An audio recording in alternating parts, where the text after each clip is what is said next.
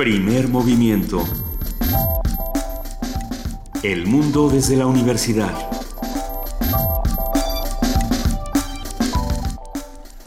Muy buenos días, son las 7 de la mañana con 7 minutos. ¿Con Este 7 diez- minutos, Benito? Está faltando. Con 7 uno, minutos. ¿Por dos, qué entramos a las 7 con 7 tres. minutos? Ahí está, 7 de la mañana con 7 minutos ¿Por de este oye? 10 de febrero. Carezco de ¿No esa información. a las 7? ¿O podemos entrar a la hora que queramos? Mañana podemos entrar a las 12 Escucha, del día. 7 con 7 es Capicúa. Está perfecto. Estamos en Radio UNAM y esto es Primer Movimiento. Muy buenos días, Juana Inés de esa. ¿Cómo estás, Benito? Bien, estoy muy bien. ¿Cómo estás tú? Bueno, no, no es cierto, no Pues estoy no, muy bien. pues no, no ¿Cómo voy a estar bien si siguen asesinando periodistas en mi país? Si sigue habiendo impunidad de, de las maneras más atroces que pueda haber. Ayer se encontraron los restos de Anabel Flores Salazar, periodista veracruzana del Sol de Orizaba, que había sido reportada como desaparecida hacía dos días y fue encontrada eh, con huellas de tortura tirada en la carretera a Puebla. Este, que no se nos olvide su nombre. Yo creo que eh, ya es el periodista número 19 que muere en- en Veracruz y, y algo se tiene que hacer. Anabel Flores Salazar, recuérdenlo, Anabel Flores Salazar. Pues sí, digo, mientras seamos, sigamos siendo el segundo país más impune del mundo, pues la vida, la vida va a seguir sin valer nada y el trabajo de los periodistas va a seguir sin, eh, sin poderse llevar a cabo y sin poder cumplir su función. Así es que vamos viendo. Sí, es francamente dramático también. Ya, ya lo adelantábamos ayer, pero bueno, se han encontrado dos, por lo menos restos de dos de los cuerpos de los chicos eh, desaparecidos en Tierra Blanca. Veracruz hoy por hoy es nuestra nuestra llaga. Bueno, nuestra- Veracruz bueno, y Guerrero, Veracruz, donde no hay clases por, la inseguridad y Tamaulipas. Em, ¿Qué hacemos? ¿Qué, qué podemos hacer? Informar, por supuesto, estar pendientes, estar, estar encima, ex- exigir, llamar una y otra vez hasta que contesten a las autoridades para que esto no siga sucediendo, para que recuperemos el día, la noche, nuestros sueños, nuestras nuestras ansias de hacer denunciar, las cosas. ¿no? Que Denu- es lo, primero que se, que se nos dice, antes que nada, pues denunciar para que crezca la cifra y haya, haya números a los cuales asirse. Hoy- llámenos, escríbanos. ¿no? Estamos en arroba P Movimiento en Twitter, estamos en Primer Movimiento en, en Facebook y estamos en el 55 36 43 39. Eh, hoy vamos a empezar con nuestra sección La Radio Hoy con Tito Ballesteros, él es comunicador social y docente de radio en países de América Latina. Habla con nosotros desde Bucaramanga sobre las personas mayores y la radio. Miércoles de héroes y villanos, la escritura y la ilustración como exorcismo. Este, este es un gran tema. Eh, son de esas poquísimas eh, globitos de esperanza con los que podríamos seguir arrancando. Vamos a hablar con Mauricio Gómez Morín, pintor, ilustrador y editor de arte en colecciones infantiles, que hoy por hoy es el embajador de la Feria Internacional del Libro eh, Infantil y Juvenil y que está haciendo una labor muy interesante en muchos estados de la República. Vamos a tener todos los, como todos los miércoles la colaboración de Angélica Klen, que, va- que es la titular de la dirección de danza, va a hablar con nosotros sobre el tutú, la vestimenta de la bailarina.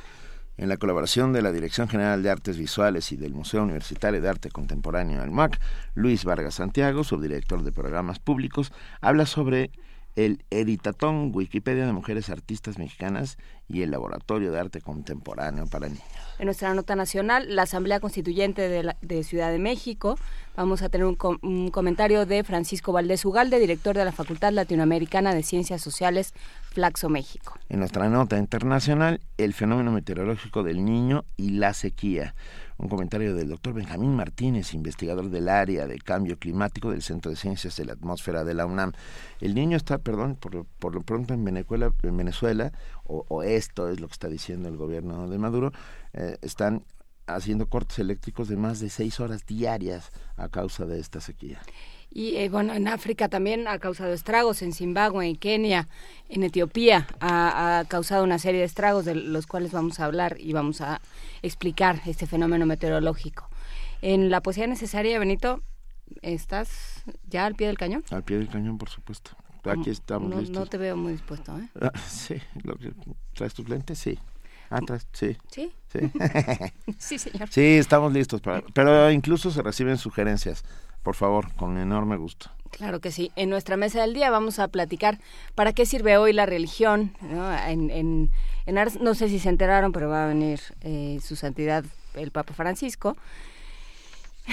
Y la ciudad está, está en lo, el país está volcado en ello. Tendría que tal vez estar volcado en el Estado Vaticano. Pero bueno, el, jefe del Estado Vaticano va a estar aquí hoy, pero también es la cabeza de una iglesia y por eso vamos a platicar de para qué. una doble condición. Vamos a platicar de para qué sirve hoy la religión con el doctor Fernando González, investigador del Instituto de Investigaciones Sociales de la UNAM. Y ya para terminar, primer movimiento, tendremos la participación de Jorge Linares, coordinador del programa universitario de bioética. Jorge nos hablará sobre bioética y laicidad, a propósito de esta tan sonada visita. Pero ya son las 7 de la mañana con 12 minutos y tenemos con nosotros a nuestra compañera Cindy Pérez Ramírez para nuestro primer corte informativo. Bienvenida, Cindy. Muchas gracias. Muy buenos días, Benito Juan Inés. Buenos días a todos. Buenos días.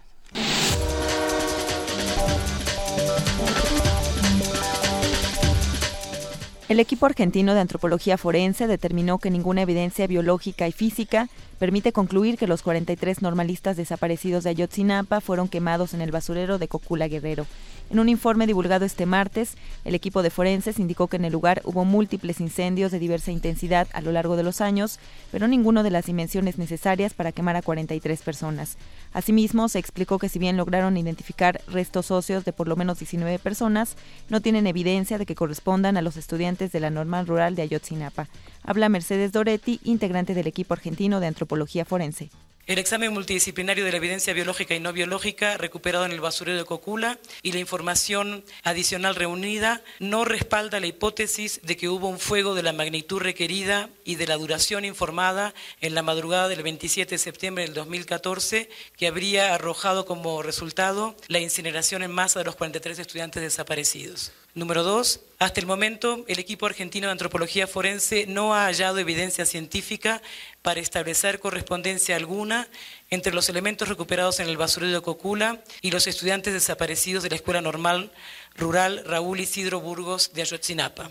Tercero, en opinión del equipo argentino, no existen elementos científicos suficientes por el momento para vincular los restos hallados en el basurero de Cocula con aquellos recuperados según la PGR en la bolsa del río San Juan, de donde proviene la única identificación positiva hasta la fecha de uno de los normalistas desaparecidos, Alexander Mora Venancio es Vidulfo Rosales, abogado de los padres de los 43 normalistas. Consideramos nosotros que resulta totalmente innecesaria realizar un tercer peritaje en el basurero de Cocula. Creemos que es fundamental de parte de la Procuraduría General de la República concentrarse todos los esfuerzos institucionales de que dispone para avanzar en las nuevas líneas de investigación, porque para nosotros regresar con este informe que acabamos de ver con contundencia, regresar al basurero de Cocula es seguir desperdiciando los recursos institucionales de que dispone el Estado mexicano en una investigación en, un punto que nos lleva a un anquilosamiento en las investigaciones.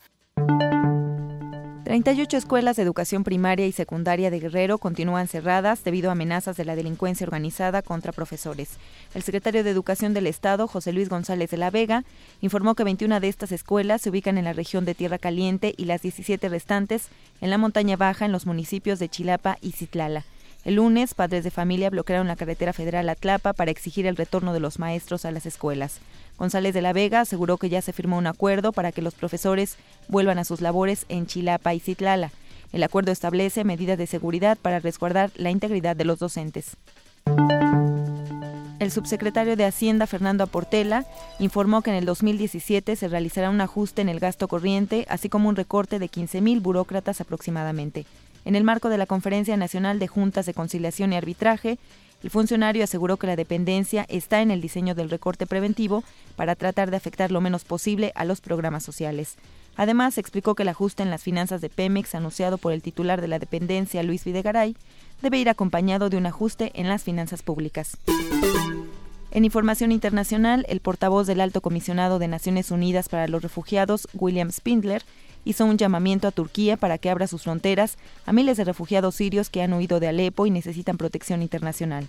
Alrededor de 70.000 personas se aglutinan en la frontera con Turquía, donde no se les permite cruzar.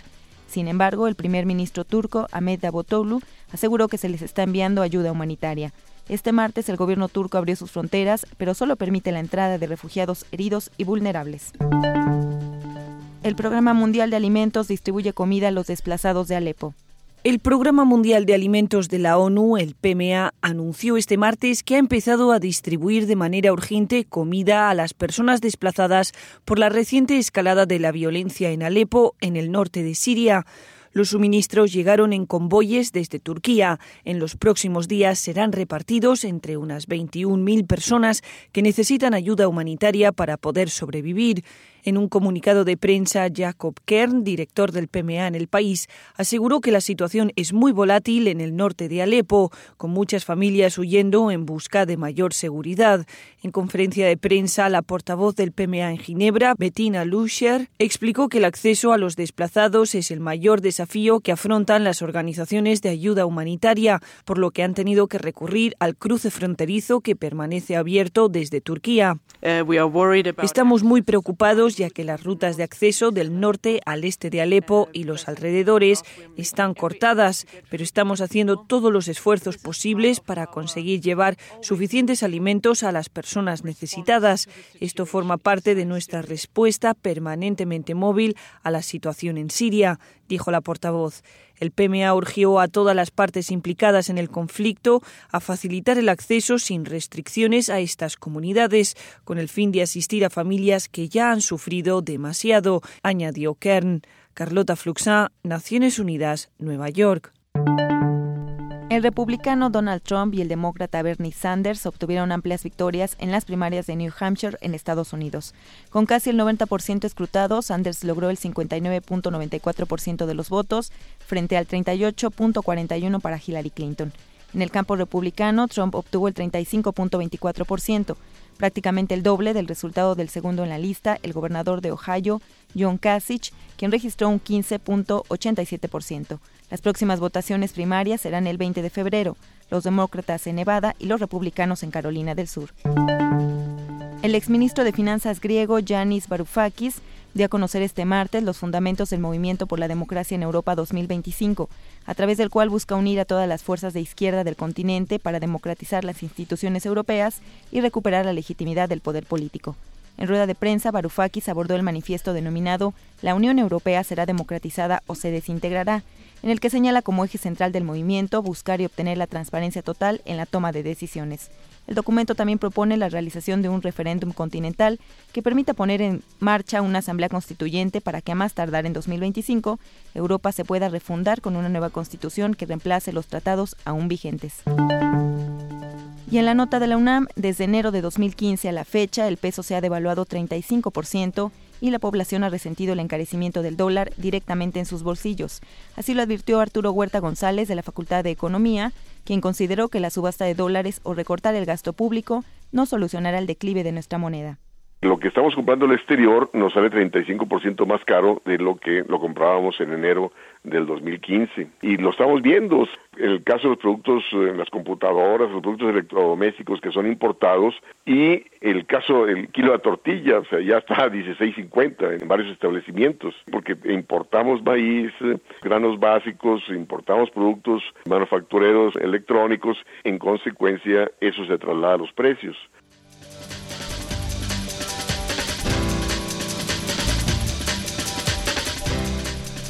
7 de la mañana con 20 minutos. Muchas gracias, Cindy Pérez Ramírez, por este corte informativo y nos seguimos viendo. Así es, Juana Inés, Benito, buenos días a todos. Buenos días.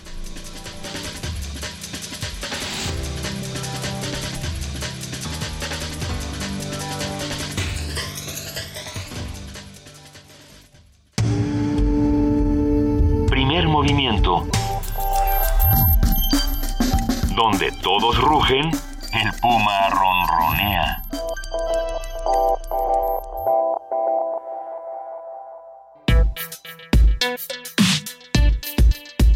Miércoles de Héroes y Villanos. Ah, perdón, nos preguntan dónde está Luisa Iglesias. Ah, sí, perdón. Muy rápidamente, un gran abrazo a nuestra compañera Luisa Iglesias. Está bien, Eh, mañana seguramente ya estará con nosotros. No, nadie se preocupe. Está cuidando a su pequeña. Venga, ya, vámonos con héroes y villanos. Vámonos con héroes y villanos. La literatura como un bien de la cultura debe llegar a todas las personas. Para lograr eso se necesita ofrecer tanto a los niños como a los adultos oportunidades para que conozcan las distintas vertientes literarias. El lenguaje utilizado en la literatura permite al ser humano ver el mundo bajo distintas perspectivas. La literatura transmite la belleza a través de la palabra, haciendo surgir en el lector el gozo espiritual y la sensibilización, sensibilización tanto ética como social de esa manera, y bueno, por supuesto por literatura nos referimos también a aquella que se transmite sin palabras, que se transmite a través de, las imágenes. De esa manera, la literatura provoca que el lector se sensibilice y tome conciencia de las distintas costumbres y los diversos problemas de la sociedad. A través de ella, así como del arte en general, el ser humano comparte sus ideales, sus costumbres, su cultura y sus anhelos. El grabador, ilustrador y dibujante mexicano Mauricio Gómez Morín será el embajador, ya lo es, el embajador de la Feria Internacional de Libro Infantil y Juvenil 2016. Él fue elegido por su importante contribución al enriquecimiento de la literatura infantil y juvenil, pues cuenta con una relevante trayectoria como artista plástico, ilustrador, diseñador y editor de arte de libros infantiles y juveniles, con los que ha logrado además la formación de nuevos talentos. Por supuesto. Y sobre la figura del embajador de la Feria del Libro Infantil y Juvenil y sobre lo que la escritura y la ilustración pueden hacer por una comunidad, hoy conversaremos precisamente con Mauricio Gómez Morín, pintor, ilustrador, editor de arte en colecciones infantiles y formador de legiones. ¿Cómo estás, Mauricio? Buenos días. Muy buenos días, querida Juan Inés. Benito, mucho gusto estar aquí con ustedes. Buenos días a su auditorio tempranero. Venga, muchas gracias. Muchas gracias. Como verán, gracias a una bronquitis infernal, tengo una, una voz cavernosa del averno muy ado con lo del exorcismo. Muy bien. A ver, cuéntanos, Mauricio, ¿qué es el embajador Filig? Bueno, eh, eh, eh, esta figura que surgió en, en Inglaterra por ahí de finales de los noventas, este, ellos inventaron esta figura. Allá le dicen laureado, ¿no? Es como una distinción, como un premio. Eh, pues después fue adoptado por muchos países, en Estados Unidos, Francia, Italia, varios países fueron adoptando esta, esta, esta figura. Y México lo hizo el año pasado eh, con nuestro primer embajador, que fue el gran Pancho Hinojosa. Eh, y parte de la tradición de este, de este embajador es que, bueno, así inició en, Inglaterra también, eh, un año es un escritor y otro año es un ilustrador. Ah. Entonces ahora pues me tocó a mí la, la, la fortuna y la tremenda responsabilidad de esta de este de, este asunto eh, y pues yo creo que es algo importante además en el contexto ya de los 35 este año 36 años de la feria Internacional del Libro Infantil, ¿no? Que ya es una tradición gigantesca, ¿verdad? ¿En qué consiste, eh, Mauricio, la embajada? O sea, ¿qué es lo que tienes que hacer durante un año, durante tu embajada? Pues eh, va, va, a sonar medio feo, pero en realidad lo que lo que lo que sí se te ocurra, ¿no? Lo que te pegue la gana un poco, uno es el que el que pues le da sentido a ese a, esa figura. Este voy a estar viajando, que eso es una gran fortuna por el país y por algunos lugares en América Latina y en Europa. Y bueno, yo comentando con el comité que, que, se, es un comité que se formó, que es el que hace el nombramiento, en el que participan el IBI, eh, la Fundación SM, por supuesto la Feria Internacional del Libro Infantil y Juvenil, el Fondo de Cultura Económica y la CANIEM. Eh, pues con ellos hemos estado trabajando como una agenda, ¿no? Y pues hay varios proyectos. Yo tengo la, la, la, la intención, pues, de colaborar con el gremio de los ilustradores y entre los proyectos que tenemos es hacer una exposición de ilustración mexicana contemporánea, ¿no? Este, que eso pues se inaugurará este año en, en, el, en el marco de la feria de este año y otro proyecto que a mí me parece muy interesante, eh, vamos a hacer unos talleres con niños y con maestros y mediadores de lectura, como ahora les llaman, eh, con la intención de hacer un proyecto que le llamamos Mapa de Historias. y la idea pues es que los niños escriban y pinten acerca de su entorno cotidiano, su casa, la calle, el pueblo, su escuela. Y un poco nos planteamos que los niños ahora no fueran, digamos, los receptores, sino los emisores de su visión, ¿no? Sobre lo que viven en sus respectivas comunidades. Y así es que vamos a estar, pues, en los, ya en varios lugares que tenemos programados en México, pues, haciendo estos talleres, ¿verdad? Y creo que lo que es eh, eh, interesante el proyecto de mapa de historias es eh, los lugares que eligieron. Creo que como, como mucho de lo que haces, Mauricio, no, no fue algo inocente. Sí, bueno, digamos, vamos a ir a Patzingán porque ahí el Fondo de Cultura tiene un, un centro cultural y bueno, Apatzingán pues es una de las zonas neurálgicas de violencia del narco, etcétera, tremendo. Entonces, pero también vamos a estar en Iguala, ¿no? eh, vamos a estar en la frontera norte, en Tijuana y en Mexicali, eh, vamos a ir a Oaxaca también, a Veracruz, otro estado eh, sumido en la, en la, en la, en la, violencia, como mencionaban ustedes al principio del, del programa, ¿no? Entonces, bueno, pues esa es la idea, hacer un registro desde la visión y desde la perspectiva de los mismos niños, ¿no? Oye, Mauricio, ¿puede la literatura, la ilustración, el arte ah, transformar el estado de las cosas, cambiar por lo menos la percepción para que así cambie la realidad? Bueno, pues eh, eh, querido Benito, esa es, esa es la pregunta de los 64 mil, como decíamos en mi época. Ha sido una como una como una pregunta en, en, el terreno del arte perenne, ¿no? ¿Eh? eh yo quisiera nada más comentar una experiencia que tuvimos el año pasado eh, cuando bueno el, cuando sucedió toda la terrible secuestro y matanza de los muchachos de Ayotzinapa eh, pues hubo una iniciativa que empezó con tres ilustradores con Valeria Gallo con Margarita Sada y Ricardo Peláez que estaban chateando eh, eh, en el Facebook indignados no por lo que había sucedido y dijeron vamos a hacer algo no podemos quedarnos callados no nos podemos quedar aquí sin hacer algo y entonces se les ocurrió una idea que a mí me pareció eh, fuerte y, magnífica que fue empezar a hacer retratos de los muchachos ilustraciones de los de los de los de los 43 muchachos y algo muy fuerte fue que que se personalizó, entonces decía, tú decías, por ejemplo, yo, Mauricio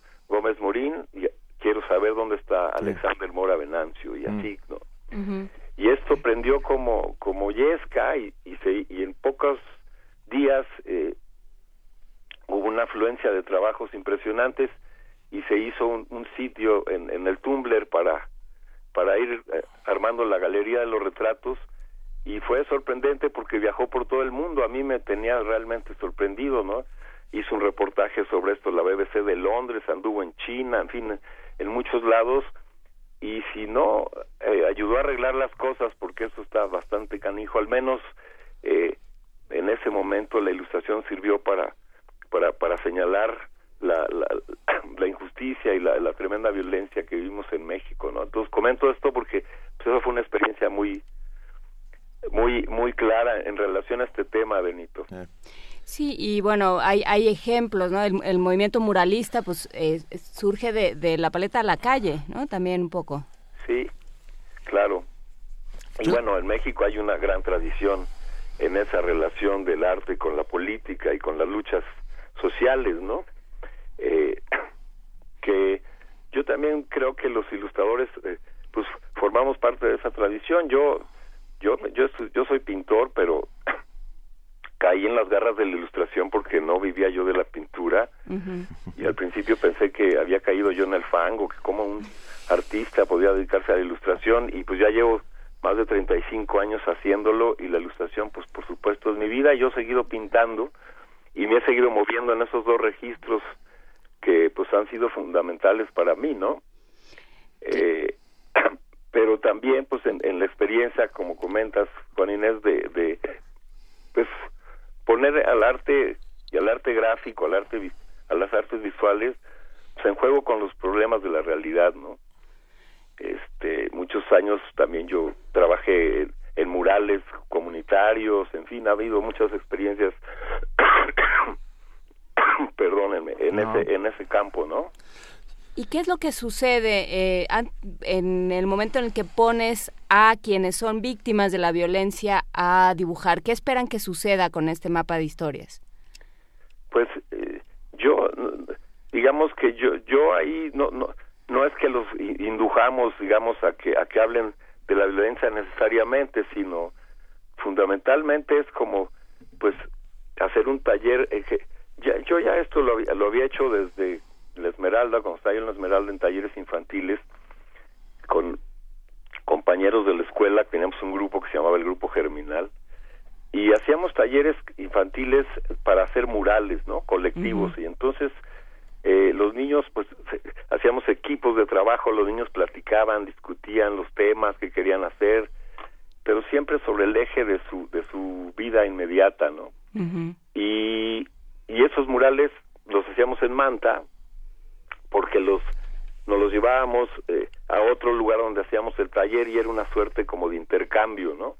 Entonces más bien es como poner las herramientas gráficas, expresivas y de escritura en manos de los niños y pues dejar libremente que ellos se expresen como pues de manera libre, ¿no? ¿Y qué resultados tenían en estos talleres?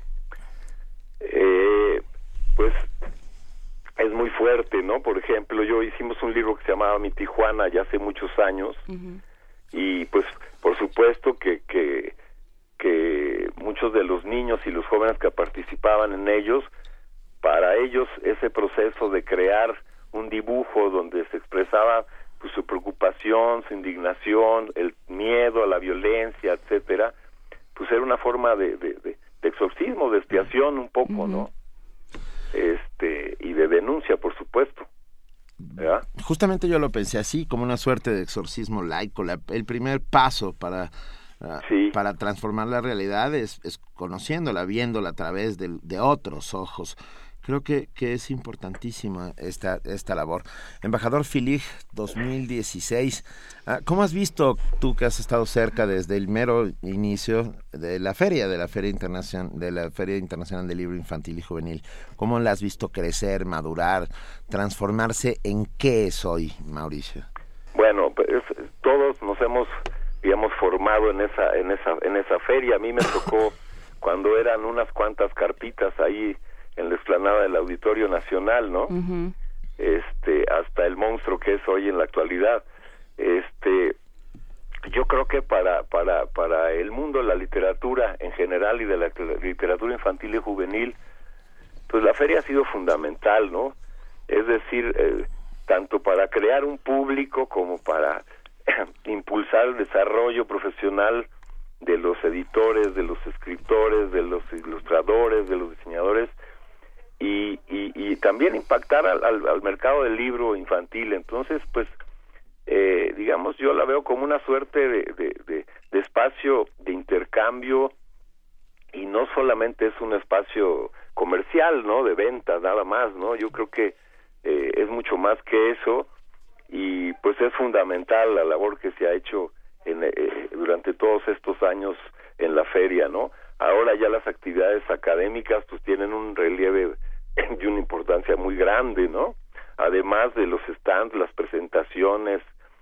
Entonces me parece que es una de las actividades eh, de cultura infantil y juvenil fundamentales en nuestra ciudad, ¿no? Y, de formación, porque eh, se piensa que la literatura infantil es, es eh, un género menor, ¿no? Y venturosamente eso ha permitido que se le deje un poco en paz y que nos dejen trabajar la juvenil más menor, ¿eh? bueno, la juvenil es más menor aún. Pero, pero el trabajos como el tuyo, Mauricio, trayectorias como la tuya permiten pensar que sí se pueden cambiar las cosas desde, desde los libros de monitos, ¿no? Sí, yo creo que, yo creo que la experiencia en ese sentido, eh, desde el Fondo de Cultura, donde tú y yo trabajamos juntos, Juan Inés también fue muy importante, ¿no? Eh, por ejemplo, el famosísimo libro de mi querido Pancho Hinojosa de la peor señora del mundo, este, pues es un libro no políticamente correcto, ¿no? Y ese es el gran éxito que ha tenido. Yo le, le he dicho a Pancho, oye, tú en ese libro lo que hiciste es un manual de resistencia civil, ¿no? Eh, eh, disfrazado de, de, libro para niños, ¿no? Eh, pero yo creo que efectivamente eh, ese, como dice, cierto ninguneo en relación a la, a la literatura infantil y juvenil, pues también ha dado como una suerte de libertad, ¿no? Pero yo creo que ahora, pues eso ha madurado muchísimo y especialmente yo veo a las nuevas generaciones, bueno, de, de, mi gremio, de los ilustradores, pues que me parece fantástico porque ellos han como expiado también mucho de los de los eh, que digamos de de, de, de asuntos que los ilustradores no podíamos, eh, digamos, superar, ¿no? Los fantasmas, sí. Los fantasmas, ¿no? Los demonios de, de, de, que siempre nos estábamos quejando, de que siempre el, el editor era el, el, demonio principal, que no nos pagaban bien. A ver, a ver, lo sigue siendo, querido, ¿eh? No, no necesariamente. No, estoy, estoy bromeando, estoy bromeando. pero, pero es un buen chivo expiatorio siempre, el editor. Eh, el editor es un gran chivo expiatorio, y si es como tiren al gordo. Sí. Este, pero también hemos de decir que este eh, uno de los de los cosas importantes en los editores es que ellos han sido grandes maestros, ¿no? Sin duda.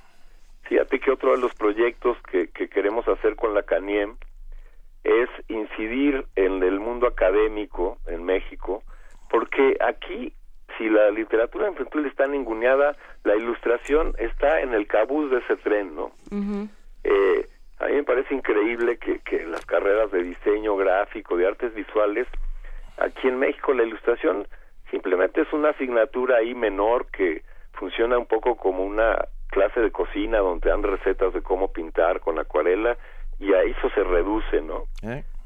Entonces queremos hacer unas mesas para discutir esto y incidir en ese medio académico como para porque en otros lados del mundo, bueno, la ilustración es una carrera, ¿no? Una carrera dentro de las artes visuales, ¿no? No, bueno, pensando, volviendo a tu ejemplo de la peor señora del mundo, si no hubiera tenido, si no tuviera las ilustraciones, eh, la interpretación gráfica que le dio el Fisgón, claro. pues el texto es poderosísimo, ¿no? Pero el, la imagen, el texto es poderoso, pero la imagen de la peor señora del mundo, de la, imagínate la peor señora del mundo, bueno, pues es la del Fisgón. Y a todos los niños que que desobedecen, aprende uno, con ese libro aprende uno a desobedecer y a desobedecer en bola, que es mucho más que es un manual de resistencia. No, el Fisgón platicaba que, bueno, ya le hicieron justicia en esa nueva edición que hicieron del libro, pero él decía que él quería que, que en el centro del, del, libro tuviera un desplegable, así un centerfold como el de Playboy. ¿Como de la peor señora? Sí, de la peor señora del mundo, ¿no? Ah. Eh, bueno, pero dice algo interesante, ese binomio que han creado eh, ellos juntos, Pancho y, y, Rafael, el Fisgón, pues es increíble, ¿no? Porque justamente es esta pues, relación dialéctica y muy, muy rica entre, entre la, escritura de Pancho y la, y la, y la ilustración de, de Rafael. Eh, digamos, eh, el humor de Pancho se potenció con los, con los, con los dibujos de Rafael y realmente es una una reunión afortunadísima, ¿no? Por supuesto. Ah, ya casi nos vamos, Mauricio Gómez Morín, pero cuéntanos, eh, ¿libro nuevo? ¿Hay algo nuevo tuyo? sí, bueno, por favor. Eh, este, estamos eh, trabajando con, bueno, he estado haciendo trabajos con, con Mardonio Carballo. Ay, qué bonito. Hicimos recientemente un libro con él que se llama Tlapiaquetl, que es en náhuatl, que es como el espantapájaros. Y él eh, pues hace eh, él es una forma de literatura infantil pero es es como una literatura oral no es como un canto es algo muy singular. Y son sus experiencias como niño como cuidador de la milpa. Okay. y entonces hicimos ese libro y ahora pues acabamos de hacer otro libro para la Secretaría del Medio Ambiente del Distrito Federal eh, él hizo el proyecto de cinco libros sobre árboles del, del, del, Valle de México y a mí me trabajó me tocó trabajar con él en el de la Huehuete hicimos una nueva versión de la de la historia del árbol de la de la noche triste de la noche triste o alegre a según claro según se pare uno a según se pare uno pues sí.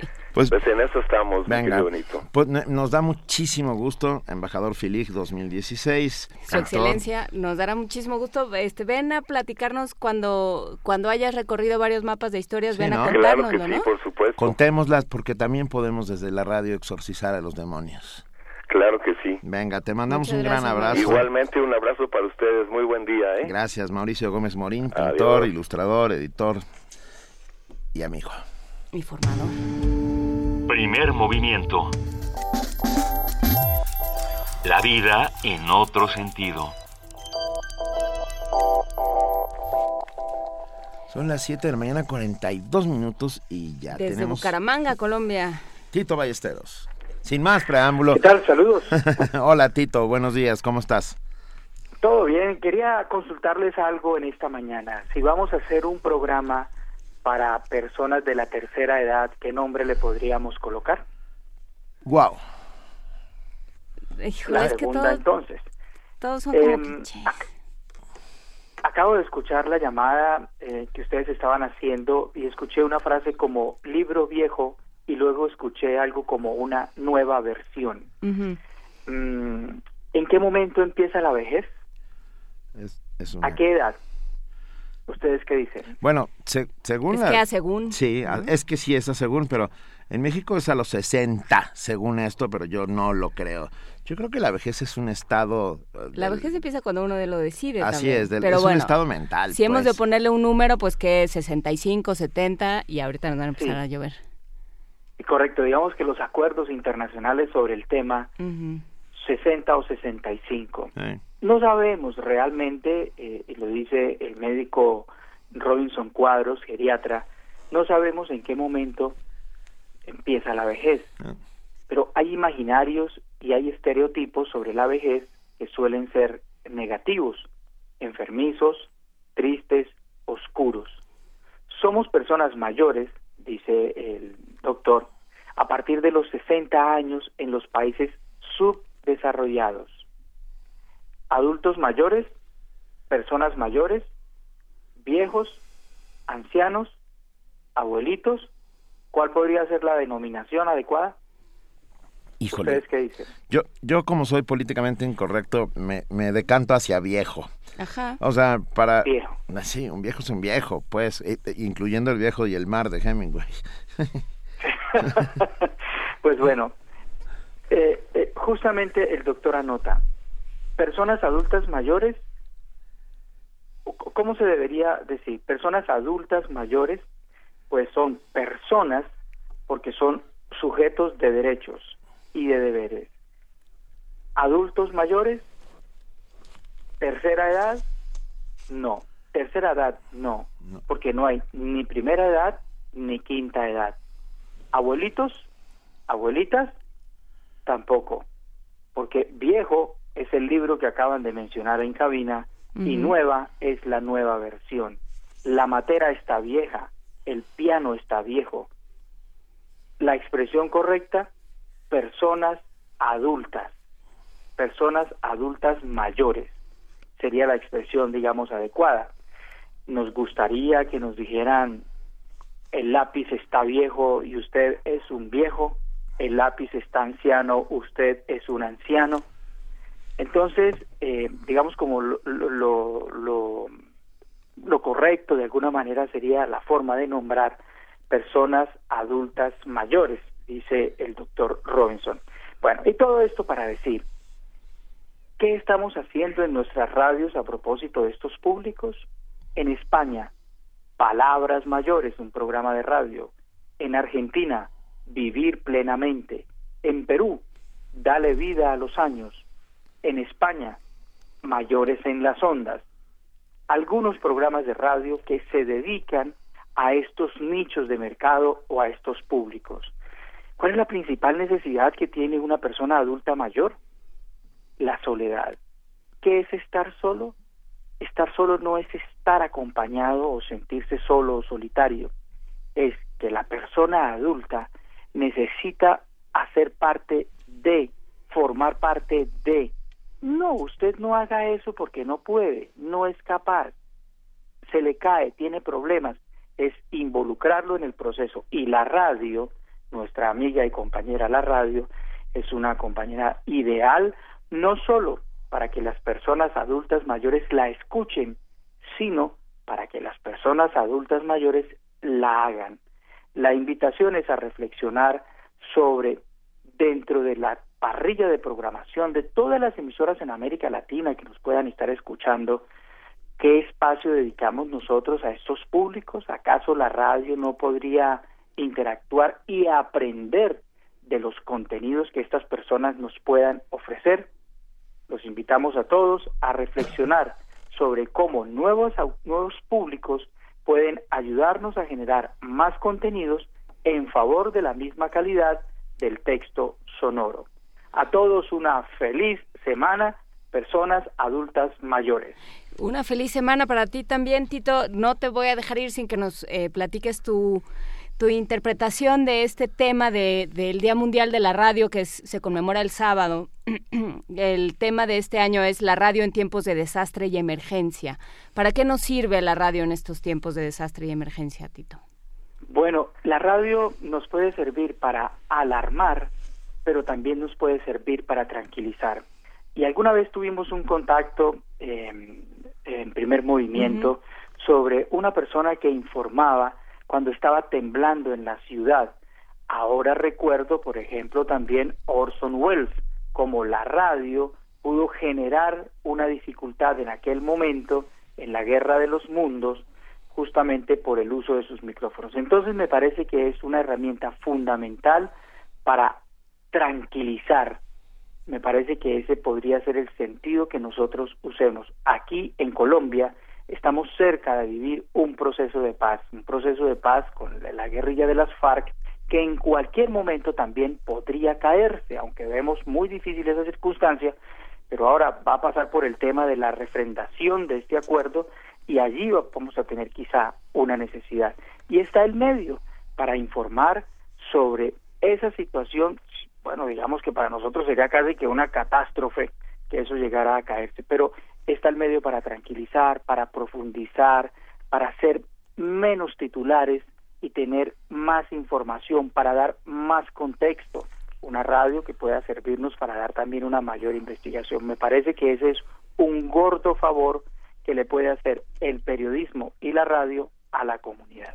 Venga, tienes pues toda la razón, nos gusta y, nos sumamos, pues, para eso estamos, para no gritar, sino susurrar al oído todo aquello que está bien y, que, y también todo aquello que está mal. Muchas gracias, Tito Ballesteros. Un enorme abrazo. Bueno, felicidades, un abrazo a la distancia y un muy feliz día de la radio para quienes la hacen y también para quienes la escuchan. Venga, gracias. Muchísimas gracias. Un abrazo y un feliz día de la radio a ti también. Primer movimiento. Donde todos rugen, el puma ronronea.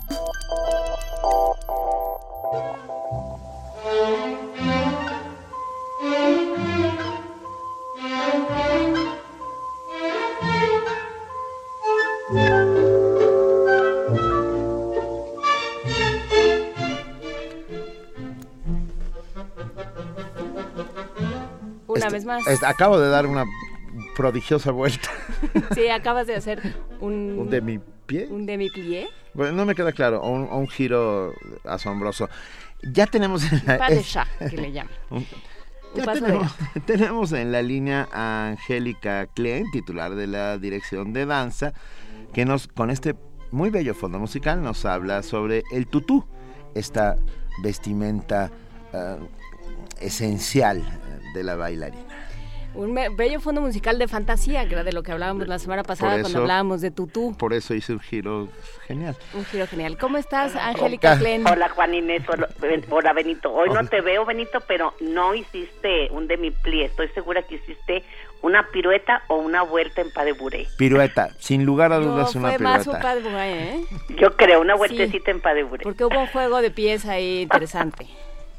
Pues sí, fíjate, ¿te acuerdas que la semana pasada les platiqué que el 2 de febrero fue el Día Mundial del Tutú? Entonces, pues hoy quería un poquito hablarles precisamente de, de, de, de esta vestimenta que es una falda de tejido vaporoso y transparente que usan las bailarinas de ballet.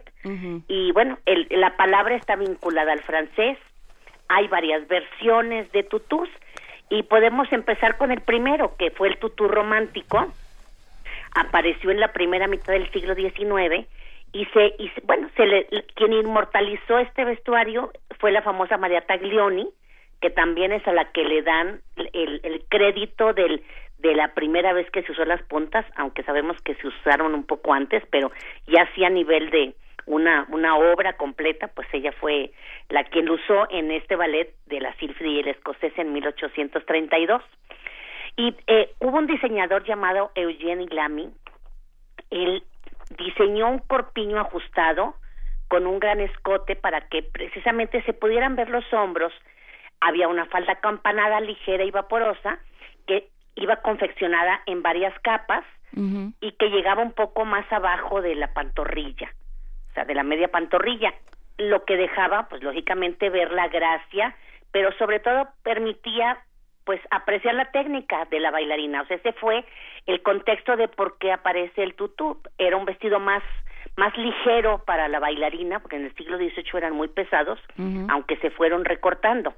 Y al igual que en el siglo XVIII, que María Camargo impuso una moda, precisamente cuando acortó este, este estos vestidos largos y pesados, pues también este eh, eh, eh, Taglioni impuso la moda Lamy, de este vestido que si más o menos ustedes tienen idea, de casi 200 años después de que aparece el tutú, este, este tutú romántico, este tipo de corte de corpiño se usa mucho todavía en los vestidos de novia. Son ese, ese, ese termina en pico por delante, ¿por qué? Porque hace una figura muy linda. Este, ciñe muy bien el cuerpo y pues bueno, lo vemos tanto en los tutus, pero el corte del corpiño también lo vemos con mucha frecuencia en muchos muchas novias que que deciden utilizar este este modelo. Y después, bueno, con el tiempo, en esto es en la primera mitad del siglo XIX, pero pues bueno, el traje va evolucionando y empezó a cortarse un poco.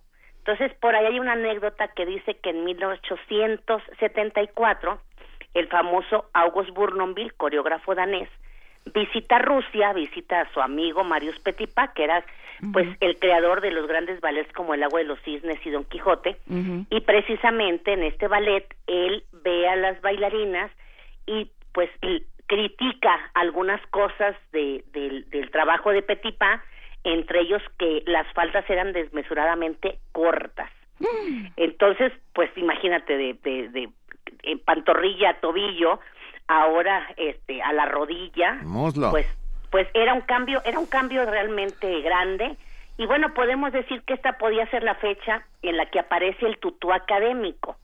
O sea, ¿a qué nos referimos con el tutú académico? Es este tutú que también se le dice tutú de plato, que es una forma circular, como un plato precisamente. es, el que es como de tul. ¿Mande? Es el que es como de tul. Exacto, y es más rígido parte de la cadera y deja totalmente descubiertas las piernas.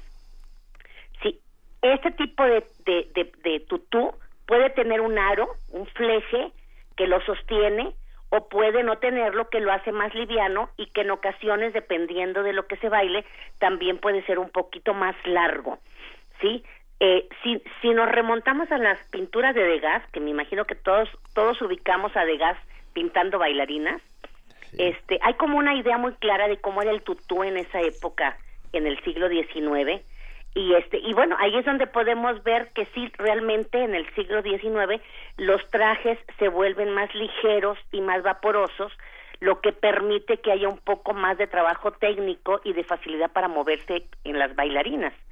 Y bueno de qué estaban hechos los tutús en aquella época pues eran de gasa de muselina sí, o de tul, pero en el siglo XX hay un gran descubrimiento que es el nylon. Y esta posibilidad es la que da que los tutús se puedan hacer de mucho más maneras, inclusive que puedan acortarse o que puedan alargarse, que puedan ser más rígidos, dependiendo del tipo de tul que se use.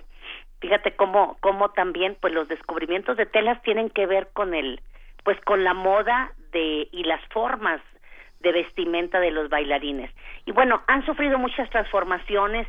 Ahora si ustedes recuerdan o les tocó ver el, el sueño de una noche de verano de la Compañía Nacional de Danza, pues los tutús están hechos con, con cortes como con unos diseños muy contemporáneos este que no no tienen nada que ver con tul sí o sea están hechos con otra con otro tipo de de, de, posibilidades de, de fibras de, de telas que permite que el tutú se siga usando pero que también haya posibilidad de diseñar vestuarios para obras de ballet de otra forma.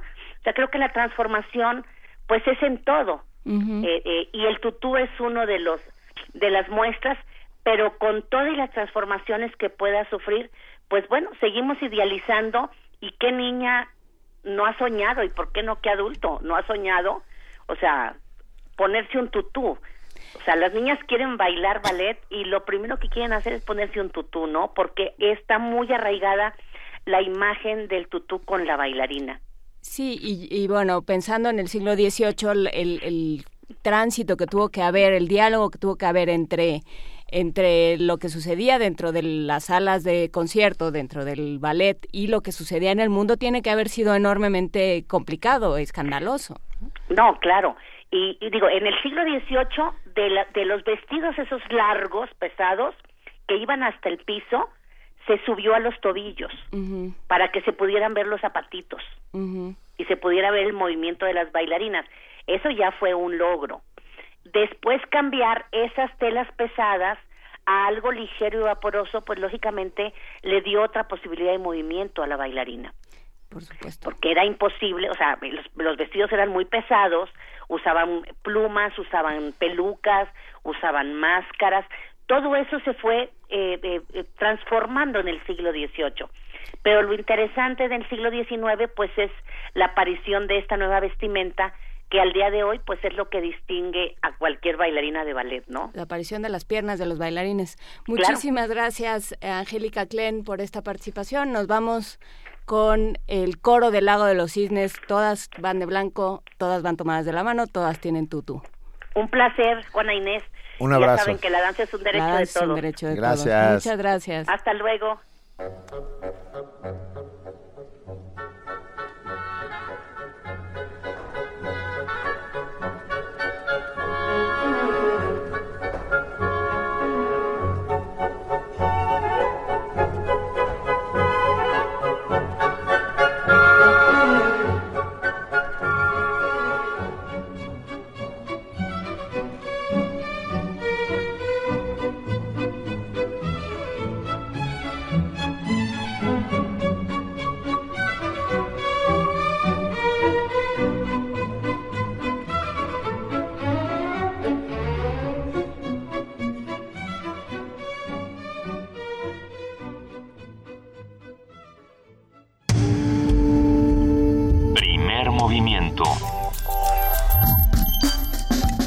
Donde la raza habla.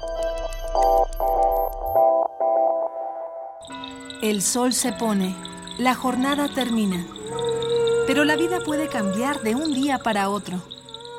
Cineclub Radio Cinema presenta en febrero el ciclo En una sola noche. Un estafador, un dramaturgo y una bailarina tratan de ganar 3 mil dólares en un juego de póker en Ángeles en Broadway. Los asistentes a una lujosa cena en la mansión de los Nobile descubren que por una razón desconocida no pueden abandonar la casa en El Ángel Exterminador. Una reunión entre dos matrimonios desemboca en una velada llena de agresiones, alcohol y verdades al descubierto en ¿Quién le teme a Virginia Woolf? El empleado de una empresa de informática pasa la peor noche de su vida tras perder el último tren del día en After Hours. Asiste al Cineclub Radio Cinema todos los jueves de febrero a las 18 horas en la sala Julián Carrillo de Radio UNAM. Adolfo Prieto 133, Colonia del Valle, entrada libre.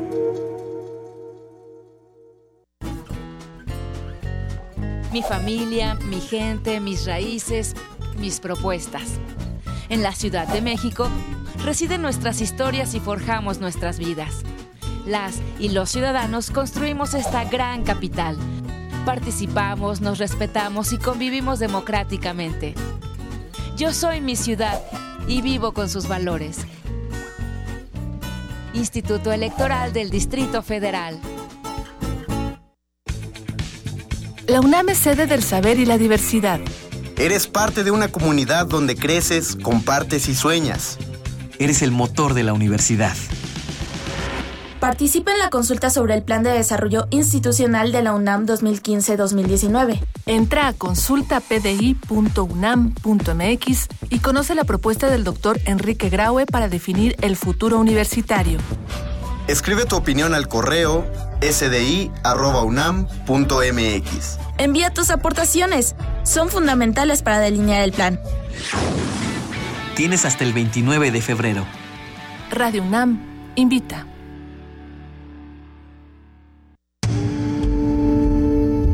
Primer movimiento. Información azul y oro. 8 con 2 minutos de la mañana y ya está con nosotros Elizabeth Rojas para el corte informativo de las 8.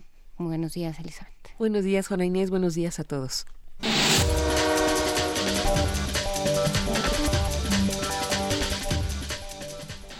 Las Fiscalías Generales de Puebla y de Veracruz, la Comisión Estatal para la Atención y Protección de Periodistas y los servicios periciales de Veracruz notificaron la muerte de la periodista Anabel Flores Salazar de El Sol de Orizaba y ex colaboradora de El Buen Tono.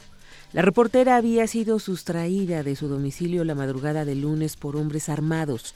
El cadáver fue encontrado en la carretera Cuacnopalan, Oaxaca, a 15 kilómetros de Veracruz. Al lugar acudieron servicios periciales y familiares de la víctima que confirmaron la identidad de Anabel Flores. El gobierno veracruzano había asegurado que la reportera mantenía nexos con el crimen organizado, especialmente con Víctor Osorio Santa Cruz, alias El Pantera. La mañana de este martes, los periódicos de El Sol de Orizaba y El Buen Tono se deslindaron de los servicios de la reportera y alimentaron la versión del gobierno de Veracruz. La Policía Federal detuvo en Culiacán, Sinaloa, a Guadalupe Fernández Valencia, alias La Patrona, identificada como presunta operadora financiera del cártel de Joaquín El Chapo Guzmán. De acuerdo con la Comisión Nacional de Seguridad, la mujer de 55 años coordinaba el envío de cargamentos de droga procedentes de Asia, Centro y Sudamérica hacia México y Estados Unidos. Cabe señalar que Estados Unidos solicitó a México una orden de detención provisional con fines de extradición contra Fernández Valencia. Los diputados y senadores del PAN, además de su representación nacional, de presidentes municipales, informaron que están dispuestos a negociar un nuevo modelo policial con el gobierno federal. El coordinador de los senadores panistas, Fernando Herrera, resaltó que el secretario de Gobernación, Miguel Ángel Osorio Chong, aceptará modificar su propuesta de crear mandos únicos en todos los estados después de ser rechazada por el Congreso. Por su parte, Marco Cortés, coordinador de los diputados del PAN, aseguró que la propuesta de su partido pretende establecer un modelo mixto y flexible. También celebró que la propuesta del PRD tenga coincidencias con su proyecto. La Secretaría de Salud informó que existen 65 casos de personas infectadas con el virus del Zika en ocho estados del país. Mediante un comunicado, la dependencia detalló que 35 casos están en Chiapas, 21 en Oaxaca, uno en Guerrero, así como en Veracruz, Yucatán, Jalisco y Sinaloa, mientras que Nuevo León reporta cuatro casos. Por último, la Secretaría de Salud detalló que se movilizará a 20.000 trabajadores en todo el país, principalmente en las 168 comunidades donde está presente el virus, para evitar contagios en sectores vulnerables. La Secretaría de Gobernación emitió la declaratoria de emergencia extraordinaria para el municipio de Mulegé, en Baja California, por la helada severa provocada por el Frente Frío número 34, ocurrida del 25 al 28 de enero pasado. Con esta declaratoria se tendrá acceso a los recursos del Fondo para la Atención de Emergencias y el monto se determinará con base en las necesidades prioritarias e inmediatas de la población. Cabe señalar que Protección Civil se encuentra haciendo las evaluaciones de los daños en conjunto con la Sol y la Zagarpa. El sistema de transporte colectivo Metro informó del cierre de algunas estaciones con motivo de la visita del Papa Francisco a la Ciudad de México. De acuerdo con el cronograma del metro, el 12 de febrero serán cerradas las estaciones Boulevard Puerto Aéreo de la línea 1 y Hangares de la línea 5 de las 16 horas a las 9 de la noche. Además, se cerrarán las estaciones Allende y Zócalo de la línea 2 y Villa Basílica de la línea 6 desde las 5 de la mañana hasta las 20 horas del 13 de febrero. Asimismo, los cierres serán en 12 estaciones de las líneas 1, 2, 4, 6, 8, 9, 12 y B. En información internacional, Estados Unidos acusó a Corea del Norte de volver a poner en operación un reactor de plutonio.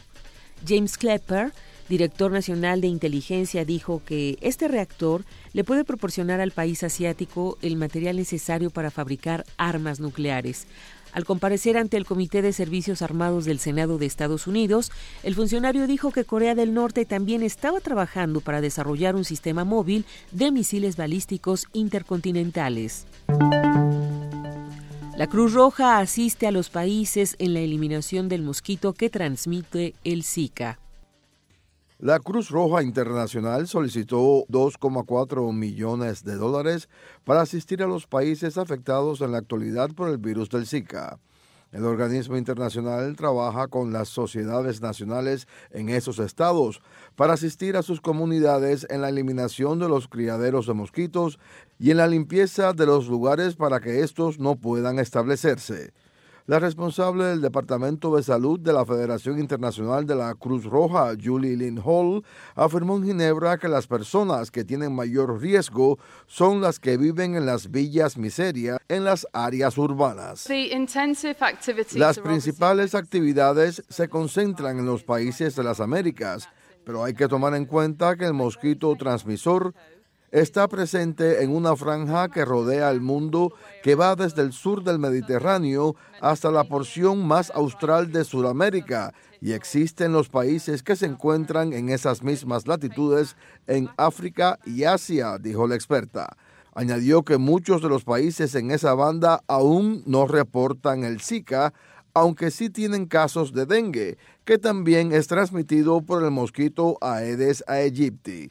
Lynn Hall añadió que la Cruz Roja trabaja con la Organización Mundial de la Salud para establecer regulaciones sobre las donaciones de sangre para evitar la transmisión del virus por esta vía.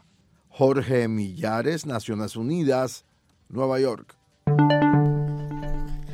La jefa del Servicio Epidemiológico de Rusia, Ana Popova, informó que ante la epidemia de gripe que azota el país, se han cerrado más de 11.000 escuelas y casi 2.300 guarderías infantiles. Detalló que la epidemia ha alcanzado altos niveles en 68 de las 85 entidades que componen la Federación Rusa.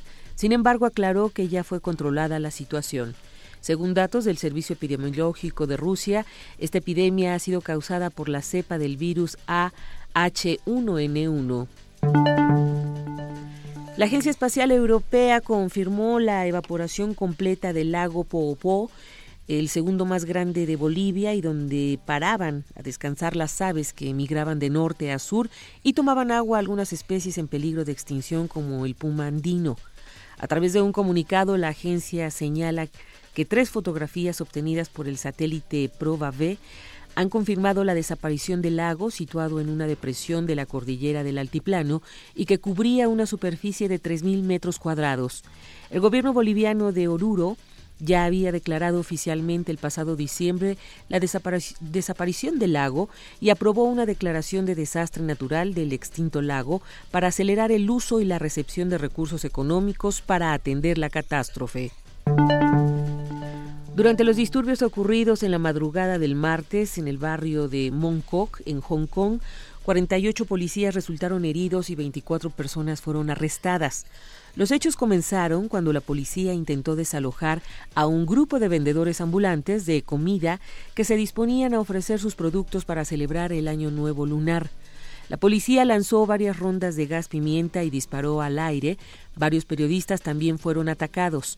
Los manifestantes arrancaron señales de tráfico lanzaron macetas y ladrillos y prendieron fuego a cubos de basura. A través de un comunicado, la organización Young Inspiration condenó la acción de la policía por lanzar disparos y señala que esto representa una enorme amenaza a la libertad y seguridad de Hong Kong.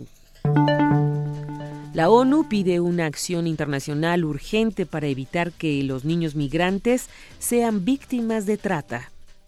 El director ejecutivo de la Oficina de la ONU contra la Droga y el Delito afirmó este martes que es inaceptable que los niños migrantes puedan convertirse en víctimas de trata. Al conocer la noticia de que Europol reporta desaparecidos a 10.000 menores que viajaron solos a Europa, Yuri Fedotov dijo que es urgente una acción internacional inmediata al respecto. Fedotov habló sobre el tema en un evento sobre tráfico de personas que tuvo lugar en Nueva York bajo auspicios del gobierno de Belarus. Subrayó la necesidad de que los países se ajusten a la Convención de la ONU contra el crimen organizado transnacional y el protocolo contra la trata de personas. Contamos con las herramientas para combatir ese delito. El problema es que muchos países no respetan esas normas, apuntó. Fedotov recordó que el número de niños que caen en las redes de trata ha aumentado en los últimos años hasta llegar a representar una tercera parte del total de víctimas. Giselle Ducatenseiler, Naciones Unidas, Nueva York.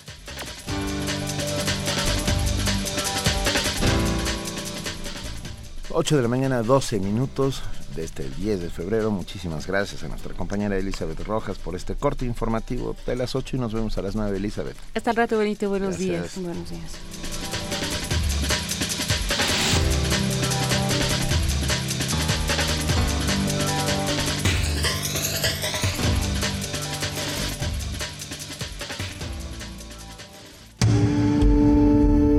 Primer movimiento donde todos rugen, el puma ronronea.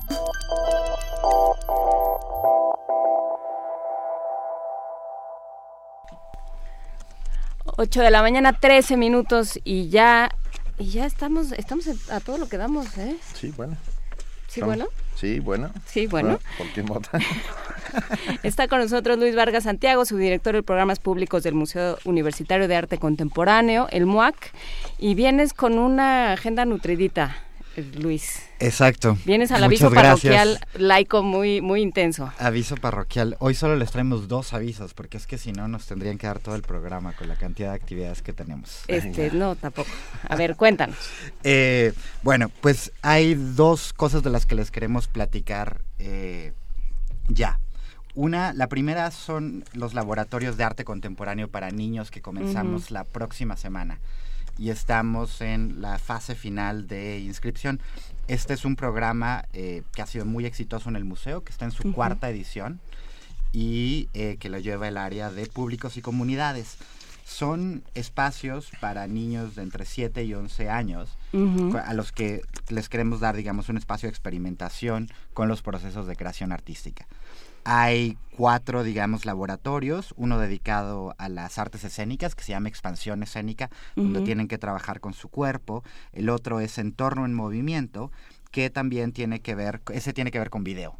Ver cómo el video, digamos, las usando cámaras desde las más sencillas hasta las más sofisticadas, les pueden servir para eh, captar la realidad, experimentar creativamente con ellas. Tenemos otro dedicado más bien a danza, que se llama Moviendo la Imaginación y finalmente uno que es dibujo, cámara, acción sobre artes visuales. Eh, estos arrancan el lunes y el miércoles. Y eh, si quieren saber un poco sobre la, eh, los contenidos específicos, visiten la página del MUAC o escríbanos un mail a públicos y comunidades arroba muac.unam.mx o bien llámenos al 5622-6999 a la extensión 48812.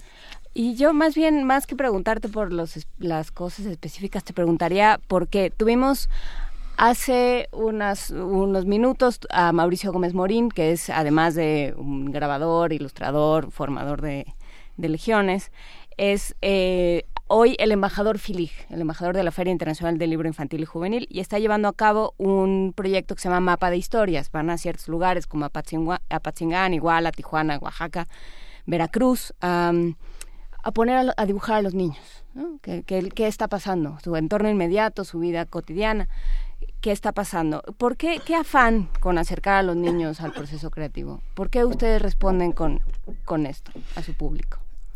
Bueno, básicamente está, estamos convencidos de que el, el, arte, en este caso el arte contemporáneo, es no solo un, una gran herramienta eh, de aprendizaje, sino una de las eh, de los medios de acceso al pensamiento crítico con los niños más importantes. El Museo de Arte Contemporáneo, Universitario de Arte Contemporáneo, trabaja con la museología y la pedagogía crítica. Si no atendemos a nuestros niños y los formamos en tener estas visiones sobre, eh, no solo sobre el arte, sino sobre la sociedad en general a través de nuestros espacios, creo que no cumpliríamos con esa misión de ser un museo universitario. Así que el programa pedagógico del museo es muy, muy importante y es central, digamos, para nosotros. ¿Y qué les pasa a los niños con el arte contemporáneo?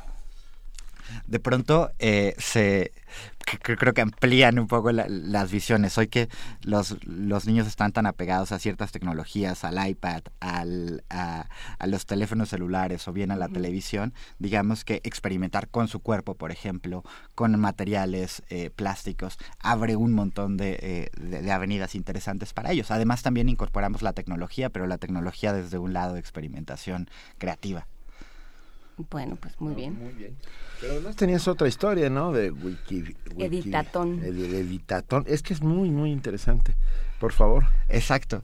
Eh, bueno, este es el primer año en el que México se suma a la iniciativa Art and Feminism, que eh, impulsa el, el, Museo de Arte Moderno de Nueva York desde hace un par de años y consiste en hacer biografías, darle más lugar a las mujeres artistas en el espacio de Wikipedia.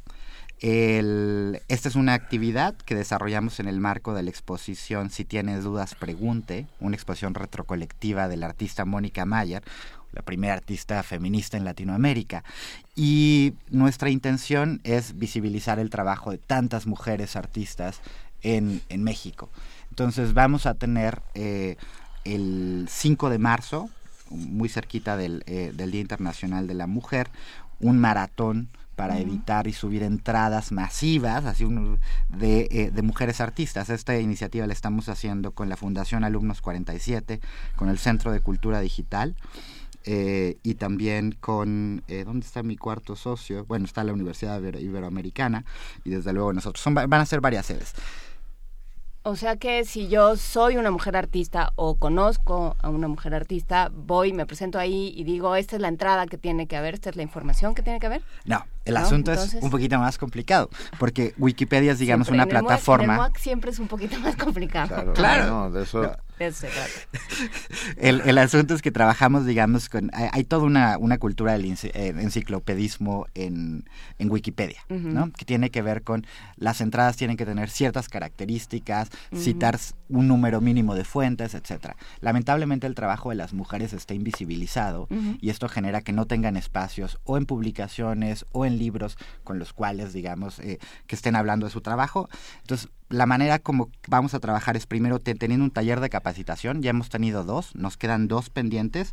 Uno va a ser eh, la próxima semana en el, en el Centro de Cultura Digital a las 11 de la mañana, el 13 de febrero, y el siguiente es el 20 de febrero en el MUAC también a las 11 de la mañana. En estos eh, talleres vamos a capacitarnos eh, sobre cómo hacer entradas de Wikipedia, de qué manera, digamos, si nos interesa el trabajo de un artista eh, que, que no está, digamos, documentada, cómo generamos también, digamos, plataformas de conocimiento que nos permitan validar su presencia en Wikipedia y, y para con estos talleres de capacitación la gente va a ir trabajando de tal manera que para el 5 de marzo, que es el gran maratón de, eh, de Wikipedia, podamos llegar básicamente casi como a subir las, las entradas.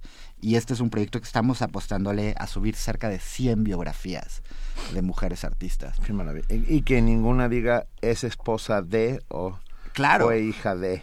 Sí, platicábamos tristemente de que, por ejemplo, una biografía como la de Angelina Belov, ¿no? La pintora rusa, la segunda oración es fue esposa de Diego Rivera. Pues sí. Pues, pues, pues no. Entonces cambiemos eso, cambiemos nuestra mirada, digamos, cómo escribimos sobre, ah. sobre las artistas mujeres y también incorporemos, digamos, una visión de género en todo lo que Por supuesto. millones de gracias, Luis Vargas Santiago, subdirector de programas públicos del MAC. Bueno, de la Dirección General de Artes Visuales y del MAC. Muchísimas gracias Ahí por estamos. estar con nosotros. Gracias por todo. ¿La página de internet? Sí, es eh, muac.unam.mx y si les interesa ser parte de los talleres de, de, de, de artistas mujeres, pónganos un correíto a la dirección. ¿Dónde está mi dirección? wikiton.mujeresartistas.gmail.com que tiene unos papelitos con una letra chiquitita. Sí, sí, es que es joven y, todavía lee. Yo hago eso y estaría todavía. Bueno, muchísimas gracias, Luis. Un abrazo. Muchísimas gracias, Luis. Todo esto se va a poner en, en, redes. para que tengan acceso, para que ustedes lo encuentren rápido y todo sea mucho más fácil. Muchísimas gracias, Luis Vargas Santiago. abrazo y buena mañana. Buena mañana para ti también. Primer movimiento donde la raza habla.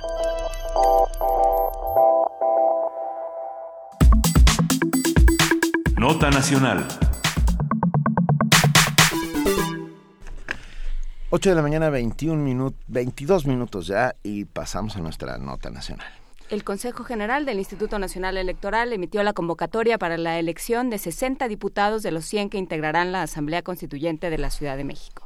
Esta será la primera vez que una autoridad electoral autónoma organice una elección antes de la creación de una constitución. De los 100 diputados que integrarán la Asamblea Constituyente que redactará la Constitución de la Ciudad de México, 60 serán designados a través de una elección a celebrarse el 5 de junio en la que podrán votar los capitalinos. Las reacciones a los lineamientos de esa elección establecidos por el INE no se han hecho esperar. La dirigencia capitalina del PAN pidió al instituto que blinde el proceso electivo de los integrantes de la Asamblea Constituyente, suspendiendo la difusión y nueva afiliación a programas sociales para evitar el uso de recursos públicos y la compra de votos. En tanto, eh, el partido Morena presentó un recurso de apelación ante el Tribunal Electoral del Poder Judicial de la Federación buscando impugnar las posibles omisiones del INE en los tiempos de pre-campaña en radio y televisión. Para conversar sobre la conformación de esta asamblea y sus tareas, nos acompaña hoy en la línea el doctor Francisco Valdés Ugalde, director de la Facultad Latinoamericana de Ciencias Sociales, Flaxo, México. Muchísimas gracias, doctor Valdés Ugalde, por estar con nosotros esta mañana. Muchísimas gracias a ustedes, a sus órdenes. Buenos días. Estamos, estamos encantados de tenerlo, doctor. Un, fuerte abrazo. Muchas gracias. A ver, ¿qué, qué hace la Asamblea y, y qué tanta fe deberíamos tener en ellos? Eh, bueno, eh, básicamente es darle a la Ciudad de México una constitución equivalente a las que tienen cada una de las entidades federativas. Cada estado tiene una constitución propia que tiene que ajustarse a la constitución general de la República, eh, pero que puede normar en su ámbito interno, porque recordemos que la Constitución General de la República le da a las entidades federativas facultades de libertad para eh, su ordenamiento interno. Y lo que la Constitución de la Ciudad de México hará es precisamente definir, definir de qué manera se eh, da a la ciudad a sí misma un, un ordenamiento propio. Y en este sentido, eh, lo ideal es que haya un, un, constituyente. Se planteó que iba a haber una asamblea constituyente que iba a hacer este trabajo y después iba a desaparecer. Y sin embargo, eh, en lo, el, como siempre el diablo está en los detalles y la forma de elegir a estos a estos miembros de la asamblea ha sido la que ha desatado todo tipo de críticas. ¿Por qué? Bueno, la forma en que se definió eh, y se llevó a cabo la, la, la, decisión final para cambiar el artículo 122 eh, fue que el constituyente quedaría establecido así, 60 eh, miembros electos por voto popular, a iniciativa de presentación de los partidos o por candidatos independientes cumpliendo los requisitos y 40 miembros designados tanto por las dos cámaras federales como por el presidente de la República y el jefe de gobierno. Esa es la fórmula que resultó de la negociación. eh, evidentemente es una limitante. Eh, creo que debería haber una eh, una posibilidad de que el 100% de los constituyentes, o sea, los 100, fueran electos por voto popular. Sin uh -huh. embargo, la negociación llegó ahí y esa es la realidad que tenemos enfrente. -huh. Creo que hay que lidiar con ella y creo que eh, pues lo que viene es que dentro de esa asamblea constituyente se pueda presentar un excelente proyecto por parte del jefe de gobierno eh, y que eh, los 60 constituyentes de elección popular y seguramente algunos otros que serán de designación por partidos o por el jefe de gobierno o por el presidente de la República, pues no son gente ajena. A los problemas, son gente que puede entrar a una negociación política fructífera para la ciudad.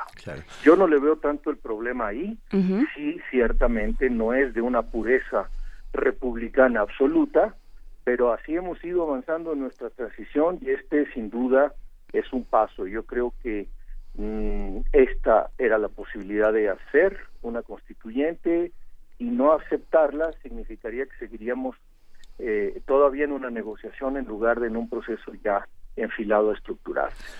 Doctor Valdés Ugalde, somos un estado, hablo de la hoy Ciudad de México, hasta hace muy poco tiempo el Distrito Federal, un estado singular en el sentido en que somos los huéspedes de los poderes federales y por lo tanto esto tiene eh, algunas limitantes con el resto de los estados de la República que mantienen cierta autonomía frente a esta frente a, estos poderes. ¿Cómo, ¿Cómo, ve usted esta esta balanza, este equilibrio entre unos y otros? Bien, eh, ciertamente creo que seguimos todavía víctimas del sospechosismo y la desconfianza en cuanto a que la residencia de los poderes federales en la Ciudad de México sigue dando motivo para que poderes que no son estrictamente de la Ciudad de México puedan tener eventualmente una, intervención, como por ejemplo en el orden de la policía y algunos otros puntos en los cuales se reserva para el presidente de la República cierta autoridad.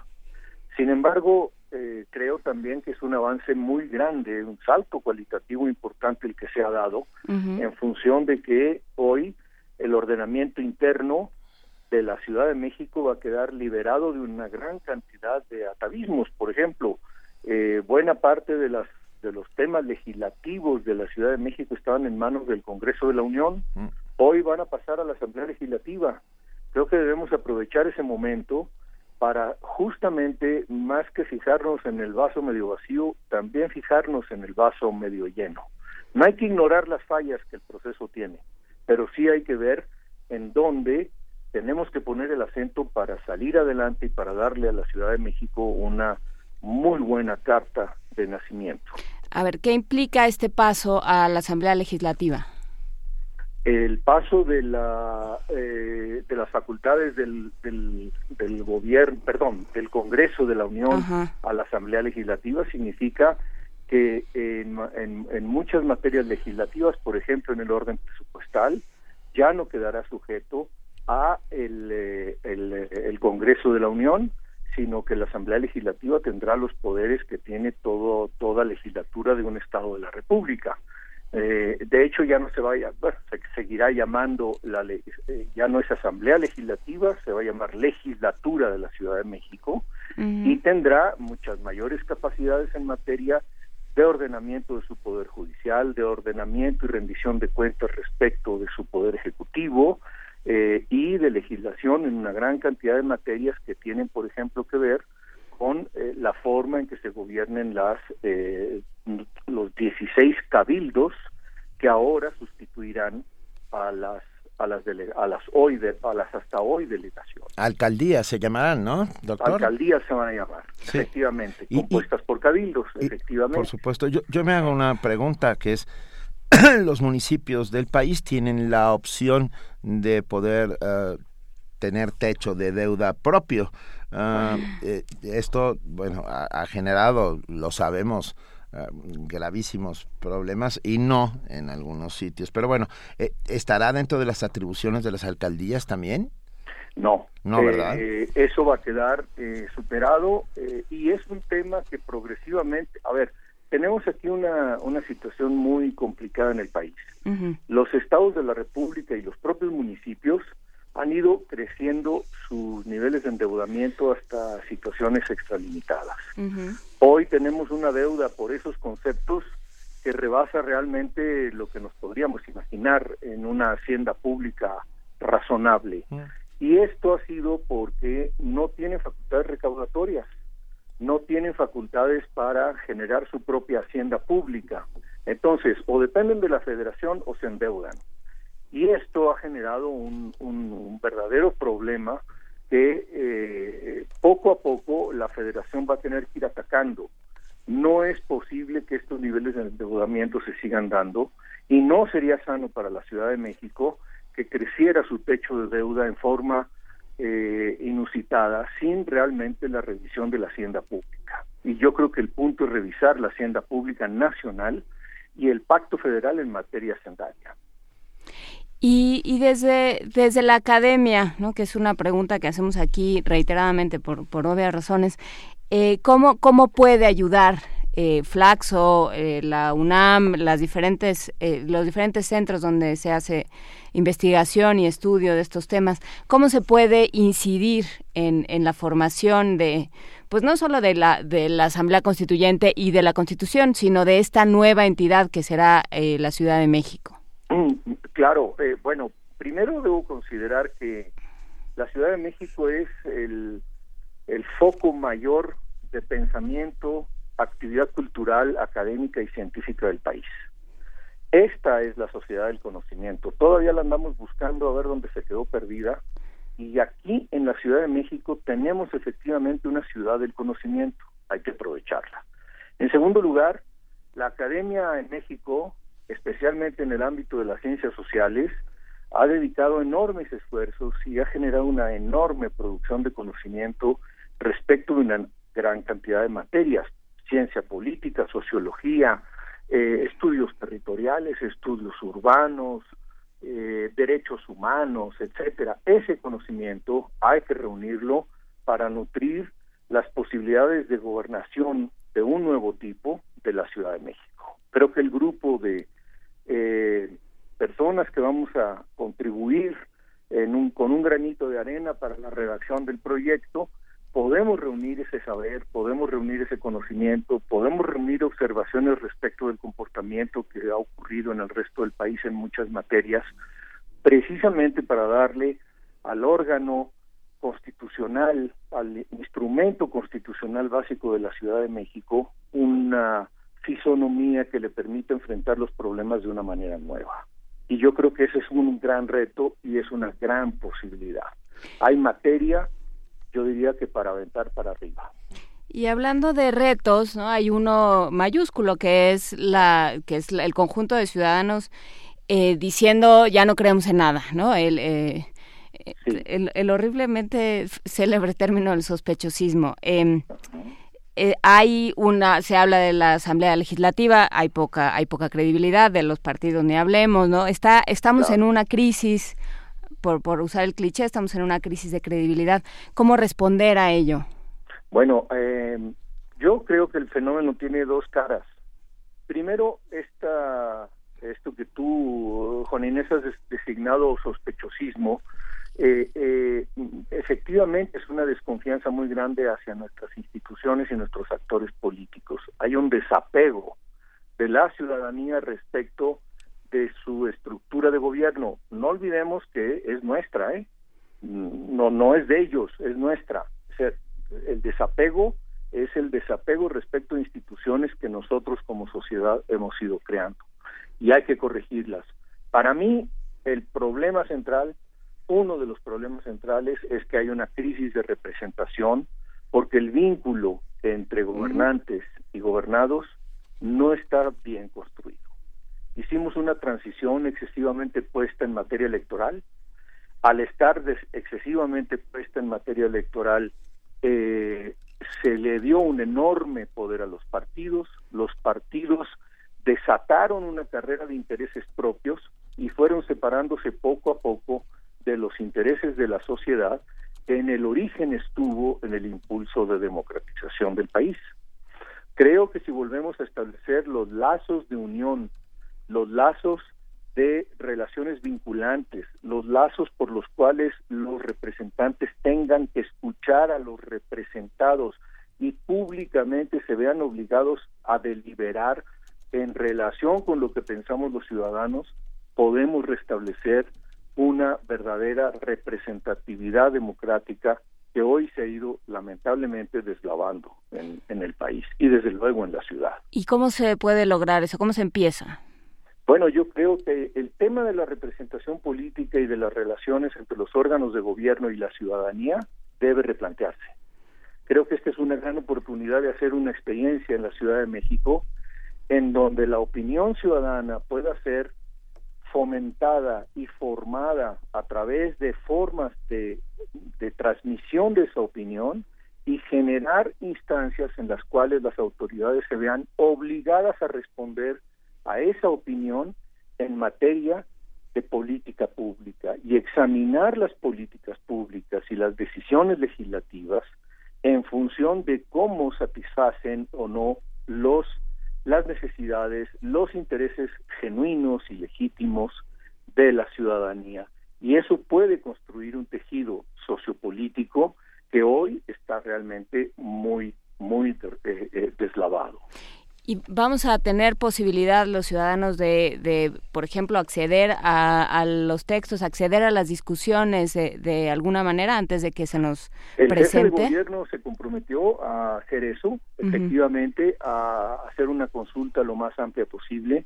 En el grupo de trabajo somos conscientes de que nuestra relación con la ciudadanía, con la academia, con los medios de comunicación, con las formas distintas de opinión, tiene que ser una actitud receptiva eh, y una actividad receptiva de manera tal que lo que se plasme en esa constitución sea efectivamente eh, una un consenso de la ciudad de cómo quiere gobernarse y por dónde debe caminar. Me parece que eso es central, está comprometido por el gobierno de la Ciudad de México y aunque no le corresponde esta función específica al grupo que redactará, eh, le corresponde al gobierno y el, y el gobierno deberá organizar esta, estas consultas apropiadamente. Pues estaremos dando lata para que así sea. Y muy pendiente. Pues no es lata. No, pues no. no, y estaremos. esta función que, que queremos nosotros realizar es obviamente una, una, una contribución honoraria desde nuestros puestos en, en cada uno de los lugares de batalla o trincheras en las que estamos. Eh, y pues la idea es hacer que la ciudad tenga el mejor, eh, la mejor herramienta posible de gobierno de cara al siglo XXI. Venga, muchas gracias, doctor Francisco Valdés Ugalde, director de la Facultad Latinoamericana de Ciencias Sociales, Flaxo, México. Un saludo. Benito, Juan Inés, muchísimas gracias a ustedes y muchas gracias al auditorio. Un saludo. Ah, solamente aclararles a algunos de los amigos que nos han estado escribiendo que han dicho eh, no es preciso ni correcto decir que los estados no tienen facultades recaudatorias, es obvio, obvio que las tienen. Ah, de lo que se hablaba era de los municipios, de las alcaldías, no de la Ciudad de México como estado. Ah, los que no tienen facultades recaudatorias son los municipios o las alcaldías. Gracias a todos por escribir, Miguel Estrella, José Muñoz ah, y todos los que están aquí con nosotros diariamente, Arturo Arellanes, haciendo comunidad. Nota Internacional. Ya estamos de regreso. Ya estamos fue tan rapidísimo como. Vamos, en realidad. nos quedamos aquí discutiendo asuntos. Eh, nota internacional. El Programa Mundial de Alimentos informó este martes que más de 3.5 millones de haitianos afrontan inseguridad alimentaria y de ellos 1.5 millones están en una situación de peligro agudo. Esto es consecuencia de una prolongada sequía de tres años que se ha visto agravada por el fenómeno El Niño. El resultado es un incremento en la pobreza y en el hambre. La producción agrícola de Haití en el año 2015 estuvo por debajo del promedio y produjo pérdidas de un 70% en algunas áreas. Esto supone un duro golpe para Haití, donde la mitad de la población activa vive de la agricultura.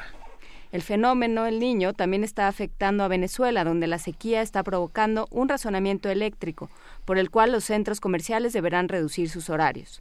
Y bueno, además hay una serie de, de problemas en términos más domésticos.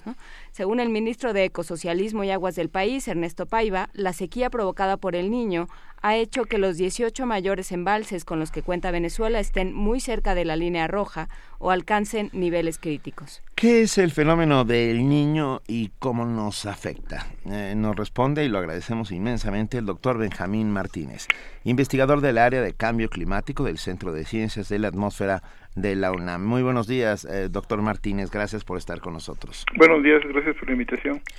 A ver, ¿qué, qué, ¿cómo qué es el, el niño ya va usted bautizado, pues, pero no sabemos cómo funciona o cómo, cómo se comporta. ¿Qué es el niño? Mire, el niño es un calentamiento eh, inusual en el Pacífico eh, ecuatorial que eh, más o menos aparece con cierta periodicidad.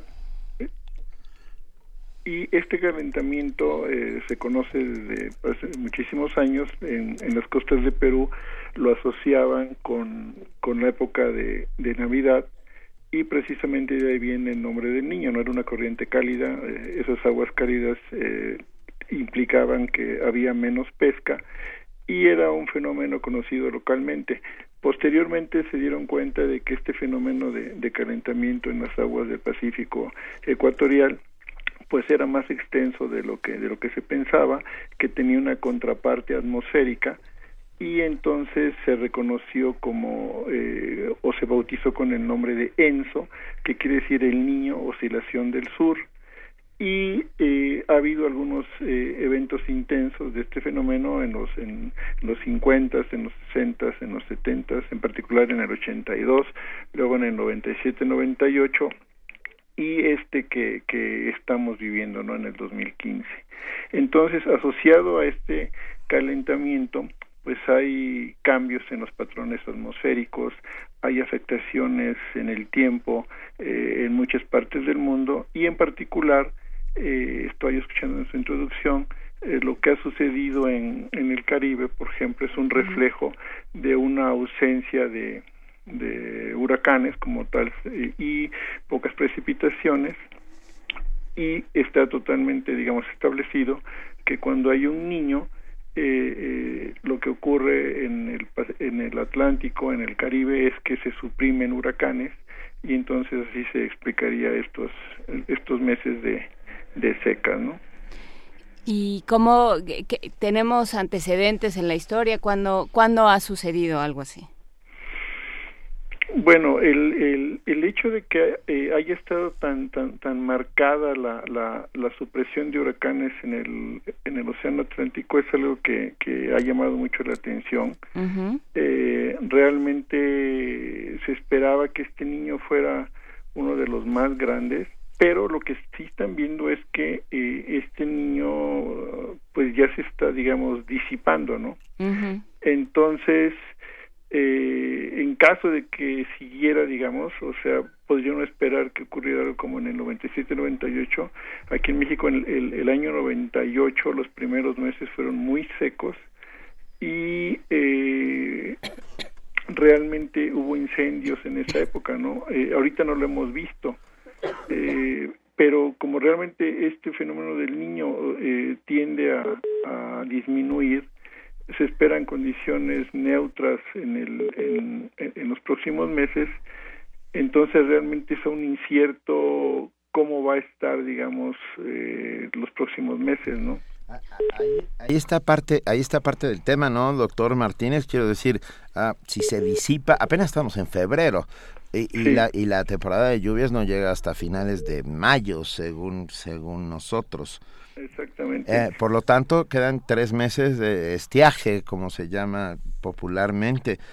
Eh, eh, sí, pero también lo que tenemos que ver aquí es que hemos tenido muchas intrusiones de, de, masas polares, ah, frentes, etcétera, ¿no? O sea, a pesar de que el niño se está disipando, queda una cantidad importante de, de energía térmica en el Pacífico Ecuatorial Mexicano y eso es, digamos, como un combustible a la atmósfera. Entonces, de que va a haber perturbaciones, de que va a haber eh, tormentas en el, eh, en el Pacífico, eso es indudable, ¿no? Ahora bien, eh, esas tormentas pueden interactuar con esas masas eh, eh, polares que se puedan desplazar hacia nuestro territorio y, y, no necesariamente tienen que ser tormentas, ¿no? O sea, simplemente hay flujos de, de, humedad provenientes del, del Océano Pacífico que llegan hasta nuestro territorio entonces, cuando choca una masa con esas características, o sea, aire tibio, húmedo, con aire muy frío, entonces ocurren precipitaciones. Eh, eso puede, digamos, eh, incrementar la cantidad de precipitación que se presente en parte de, de nuestro país, en particular en el sureste mexicano. Eh, ahora bien, el que, el que este niño eh, muestre ya indicios de que se está debilitando eh, es en la parte, digamos, más hacia, hacia la costa de América, pero eh, se mantienen aguas bastante por arriba de lo normal en la parte central del Pacífico. Y aquí es donde llama la atención esta cuestión porque estos fenómenos del niño o, los patrones que se que se miden en el océano que caracterizan a estos fenómenos no son los mismos cada vez que se ha presentado. O sea, si uno ve el, el, patrón del 82 es diferente al del 97, eh, hubo uno en el 2010, etcétera, ¿no? Y en particular eh, hubo uno en el 2005 que el patrón de calentamiento estuvo más en la parte del Pacífico Central. Y precisamente este tipo de, de, de niño, lo que se ha relacionado, lo que se ha visto, es que precisamente cuando ocurre esto en el Pacífico Central, el calentamiento está, digamos, localizado allí, lo que ha sucedido es que ha habido más huracanes en el Golfo de México y el Mar Caribe. En particular eso sucedió en el año 2005 cuando se rompieron récords, ¿no? Entonces, si por alguna eh, circunstancia este patrón evolucionara hacia un calentamiento en las aguas del Pacífico Central, entonces se tendrían condiciones, digamos, favorables para el desarrollo de, huracanes en el Caribe y el Golfo de México, ¿no? O sea, es una posibilidad que no se puede excluir. No, por supuesto. Doctor Benjamín Martínez, ¿hay alguna relación directa o indirecta entre el fenómeno y, y su, en este caso, el tamaño que tiene, que es singular, y, y el calentamiento global, los, el tiempo eh, eh, los tiempos que están corriendo y cómo ha ido eh, creciendo el, fenómeno del calentamiento global? Mire, hay, hay algunos trabajos que, que han tratado de, precisamente contestar ese tipo de preguntas. Lo que han visto es que bajo un entorno más caliente se podría presentar niños más frecuentes. Hay algunos trabajos que, que apuntan a que el calentamiento precisamente se daría en la parte central del Pacífico, pero hay algunos otros que lo ponen más hacia la parte de América como el que ocurrió en el 97-98 o, o, como el que está ocurriendo ahorita, ¿no? Eh, entonces, digamos, hay estudios a favor y estudios en contra. Eh, y por otro lado, los modelos que se utilizan para hacer este tipo de, estimaciones, pues aún tienen, digamos, eh, resoluciones especiales no, no muy finas que permitan realmente disminuir la incertidumbre. O sea, eh, en general no hay una eh, no hay un consenso que diga realmente asociado al calentamiento del planeta se van a presentar ensos con tales características con más frecuencia, ¿no? O sea, eso eh, no se puede decir, pero lo que sí, digamos, independientemente de, si se presentaran ensos más hacia la parte central o más hacia la parte de América, lo que sí, digamos, es una cuestión sólida, es que se podrían presentar más frecuentemente, ¿no? Más frecuentemente fenómenos como este gracias al calentamiento global? Pues pudieran ser como este o como le decía, pudieran ser más hacia la parte central, ¿no? Eh, realmente, ¿cuál de los dos podría llegar a ser el modo dominante de variabilidad? Pues es, es, es todavía, digamos, eh, una pregunta eh, abierta eh, porque como le comentaba, son patrones que cuyas consecuencias son muy diferentes en nuestro país, en particular en nuestro país, ¿no? eh, los del Pacífico Central eh, favorecen huracanes eh, en el Golfo y en el Caribe, como en el 2005, y los más hacia la parte de América, o sea, lo que le llaman el, el, niño canónico, que así le dicen, ese tipo de niños lo que hace es suprime huracanes, como lo que acabamos de ver en el 2015, ¿no? Sí, suprime huracanes y con ello eh, suprime suprime las lluvias y lo que provoca es una, una sequía y unas e, emergencias alimentarias y, de vida enormes, como lo que está sucediendo en África y en otro sentido lo que sucede en Venezuela. ¿Qué, qué se puede hacer, digamos? ¿Cómo, cómo eh, desde pensándolo desde el laboratorio y desde el observatorio hacia la, la vida cotidiana, ¿qué se puede hacer? ¿Qué tendrían que hacer los gobiernos o las personas? Bueno, eh, yo lo que le puedo decir desde el, desde el punto de vista de, de, la Academia de la Investigación, lo que hace falta es estudiar más este tipo de fenómenos, ¿no? Porque como, vaya, ahorita usted me hace una pregunta de, o el público podría pensar, bueno, ¿por qué no tenemos más o menos un, un pronóstico eh, para qué va a pasar en México para los próximos seis meses, ¿no? O sea, eso realmente no lo, vaya, en México no lo hacemos, ¿no? O sea, nosotros hemos estado tratando de, de, de hacer algunas cosas, pero realmente esfuerzos aislados eh, y no hay así un programa grande que quiera realmente eh, atacar este tipo de problemas desde su base. O sea, el conocimiento es fundamental, ¿no? Ah. Eh, por otro lado, si el gobierno tuviera la información que, es, que es necesaria tener, con esa información puede hacer planes más concretos sobre qué tipo de, de zonas, por ejemplo, pueden resultar afectadas, eh, cuestiones de agricultura, o sea, ya sea que pudiera haber lluvias por arriba de lo normal o por abajo. Eh, la cuestión de los seguros en, en agronomía es muy importante y depende muchas veces de esta información, que como le digo, o sea, no tenemos una información confiable. Eh, esta información confiable necesita pues tener datos, eso es fundamental, la toma de estos datos es muy cara, el procesamiento de los datos también, el mantenimiento de los equipos, y muchas de esas cuestiones eh, se llevan a cabo en el Servicio Meteorológico Nacional, pero hay algunas cosas que, eh, quedan sobrepasados, ¿no? Entonces realmente hace falta sentarse y ver en, en, en, el gobierno federal, en el gobierno de los estados, qué se puede hacer para mejorar esta situación, ¿no? Eh, doctor, ¿podemos esperar para este año una temporada de huracanes más fuerte que la habitual? Ah, esa es una pregunta bastante bastante interesante y bastante compleja, ¿no? Por precisamente lo que le estaba diciendo, ¿no? Yo en particular después de haber revisado lo que lo que lo que pude, ¿no? O sea, para para esta entrevista y las cuestiones que hemos hecho, eh, realmente pinta a que se va hacia la parte central del del Pacífico eh, ecuatorial, o sea, el calentamiento, o sea, eh, se va a restringir esa zona y si se forma un patrón como el que ocurrió en el 2005, pues esperarían una temporada de huracanes eh, por arriba de lo normal, ¿no? Lo que sí se puede pensar ya desde ahorita es que toda esa energía térmica que está en las costas mexicanas, pues no se va a ir de la noche a la mañana y sí va a pintar su huella va a interactuar con los con los frentes que, que, aún no restan y eso va a contribuir a algunas precipitaciones fuertes todavía en, en, estos meses no si, si a eso se le suma ese patrón central en el en el Pacífico que favoreciera huracanes en el en el Caribe y el Golfo de México podríamos tener eh, huracanes eh, por arriba de lo normal Ahora bien, si, si esa precisión que yo tengo es resulta ser eh, errónea, ¿no? Y, y, realmente se disipa y, queda en condiciones neutras, pues bueno, ¿no? O sea, ahí es, es, es, como un volado, ¿no? Sí, bueno, el, el, clima tiene la misma palabra de honor que los caballos de carreras del hipódromo. O sea, nunca se sabe a ciencia cierta 100% lo que sucederá, ¿no?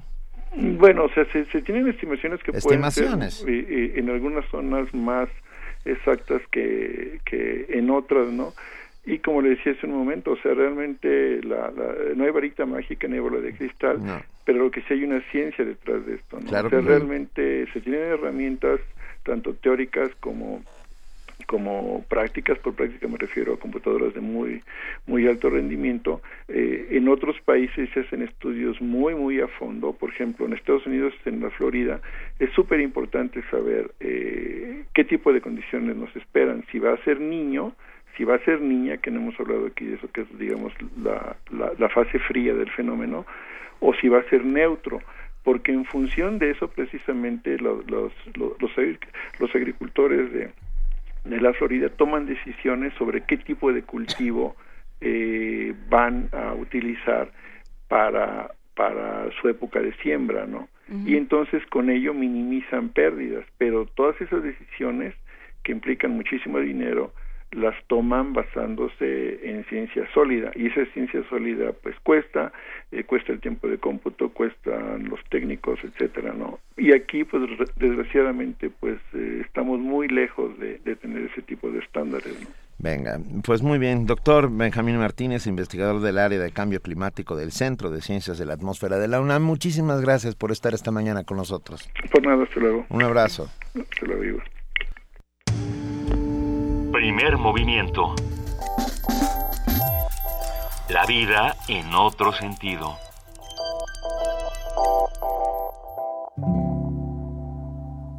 Andaluces de Jaén aceituneros altivos, decidme en el alma quién, quién levantó los olivos, andaluces de Jaén, andaluces de Jaén.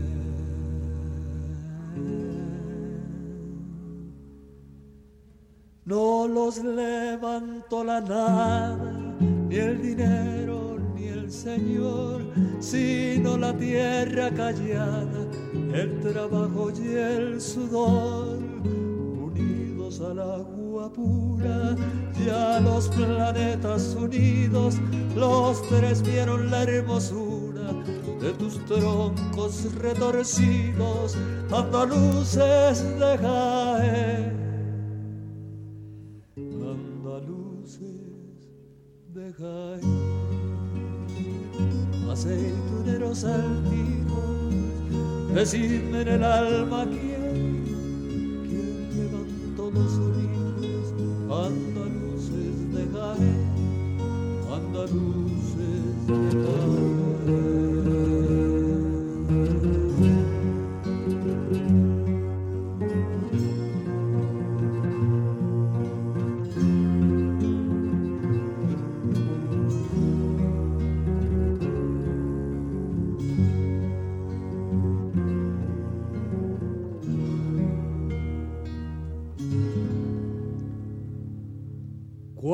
Cuántos siglos de aceituna, los pies y las manos perezos, sol y sol y luna, luna pesan sobre vuestros huesos. Jaén, levántate, veraba, sobre tus piedras lunares, no vayas a ser esclava con todos tus olivares, andaluces de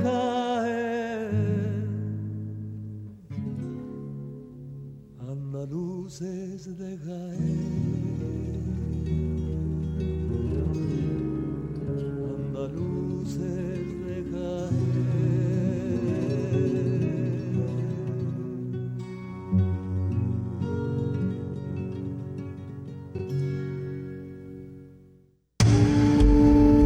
Primer movimiento.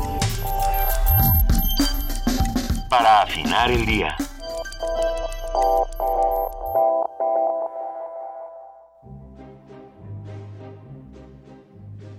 Leer transforma, enriquece, educa, pero sobre todo da libertad.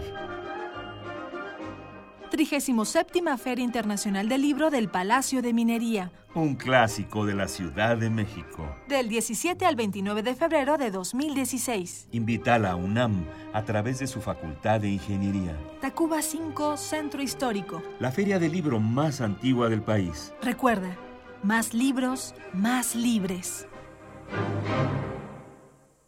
Habla Andrés Manuel López Obrador. No quieren que se escuche mi voz ni que aparezca en la televisión, me quieren borrar. Mientras tanto les informo que los políticos tranzas se roban 500 mil millones de pesos cada año. Ya compraron un avión presidencial de lujo para 280 pasajeros. No lo tiene ni Obama. Cuesta 7.500 millones de pesos. En 2018 lo vamos a vender.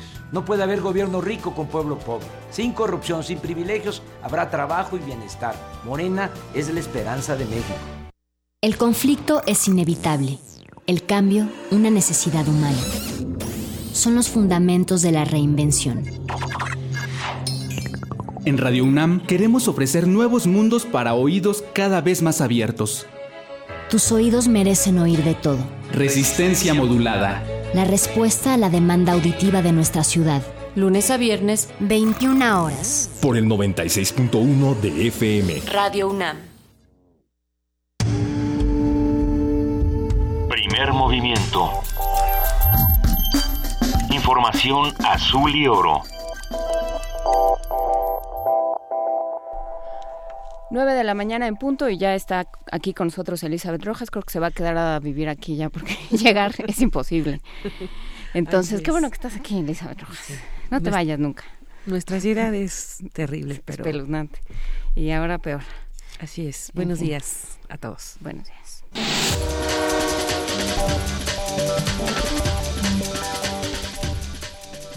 Columba Arronis, madre de Bernardo Benítez Arronis, uno de los cinco jóvenes desaparecidos en Tierra Blanca, Veracruz, señaló que pedirán una segunda prueba de ADN para estar seguros que los restos encontrados en el rancho El Limón, municipio de Tlaxicoyán, son de su hijo. En entrevista recalcó que si hubieran quedado en manos de las autoridades estatales, quizá no tendrían nada, ya que ni el fiscal ni el alcalde les han proporcionado información de las investigaciones. Por último, dijo que las autoridades federales aseguraron que seguirán el caso hasta las últimas consecuencias y serán castigados los responsables.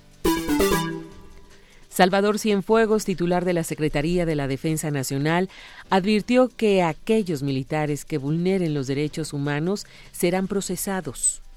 Ante actos de militares que vulneren el respeto de los derechos humanos, de las normas jurídicas, de la moral o de la disciplina, la justicia procederá legalmente con rigor y contundencia. Recuerden, los mexicanos esperan mucho de nosotros y nos otorgan su plena confianza.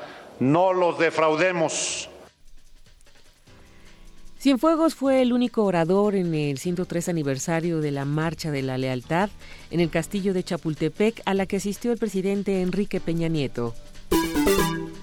El secretario de Salud en Guerrero, Carlos de la Peña Pintos, confirmó el primer caso de contagio de Zika en Acapulco. El funcionario estatal detalló que se trata de una mujer de 32 años de edad que no está embarazada y es trabajadora de la jurisdicción sanitaria 07. La paciente inició con los síntomas el pasado 17 de enero y se notificó días, cinco días después que la muestra dio positiva. Carlos de la Peña Pintos dijo que la mujer presenta síntomas como fiebre, cefalea, mialgias, dolor retroocular, sarpullido, conjuntivitis, tos, faringitis y alteración del gusto. Sin embargo, se encuentra bien luego de la atención ambulatoria que se le brindó. Este martes, Lilian Tintori, esposa del político opositor venezolano Leopoldo López, se reunió en el Senado con legisladores de todos los partidos. Tintori lamentó que la canciller venezolana Delcy Rodríguez criticara su reunión con la canciller mexicana Claudia Ruiz Macié y expresó su agradecimiento con México.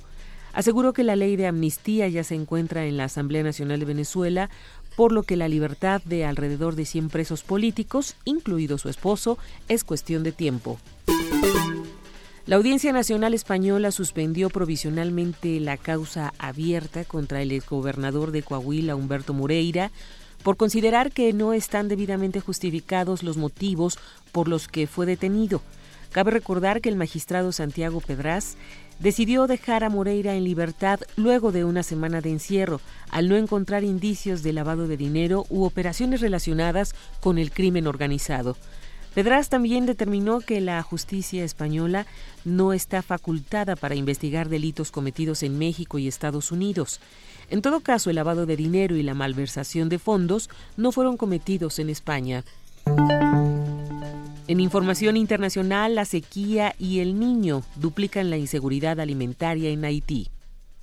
El Programa Mundial de Alimentos, el PMA, informó este martes que más de 3 millones y medio de haitianos afrontan inseguridad alimentaria y de ellos un millón y medio están en situación de peligro agudo.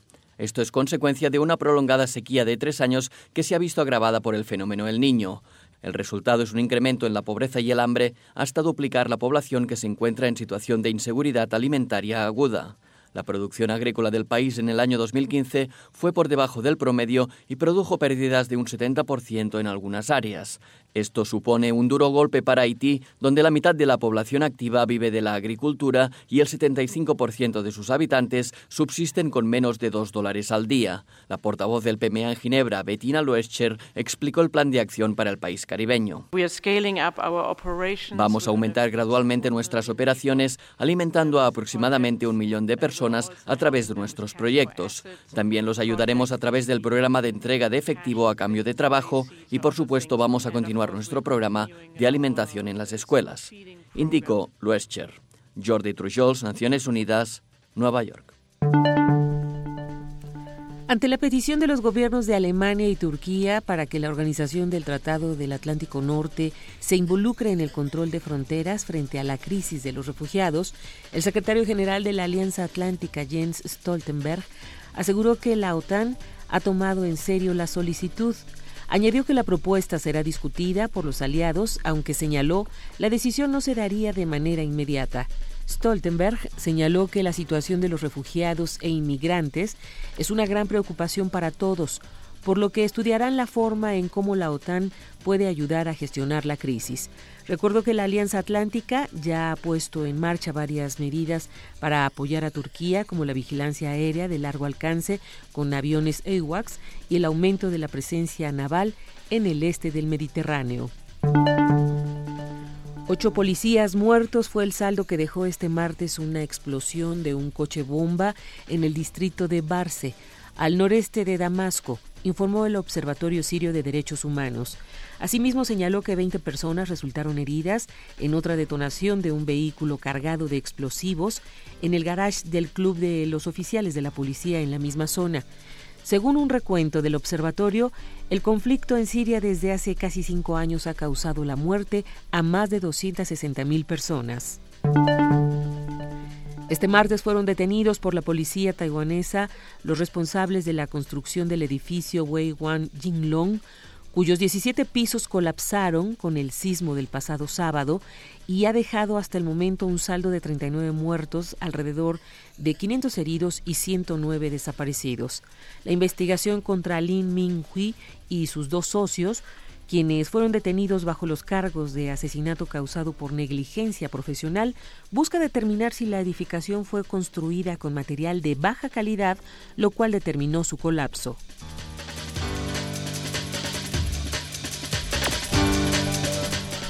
9 de la mañana con 8 minutos. Muchas gracias a nuestra compañera Elizabeth Rojas por este corte informativo y nos vemos mañana jueves. Hasta mañana, Benito Juan Ya quédate aquí, duérmete aquí en la cabina. Aquí me voy a quedar. Sí, ya no te vayas a ningún lado, Sí. el mundo es horrible. Hasta mañana. Hasta mañana.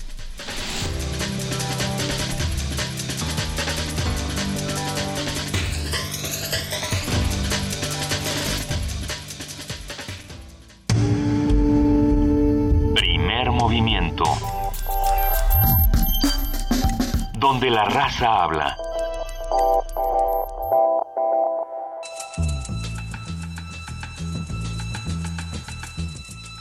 Es hora de poesía necesaria.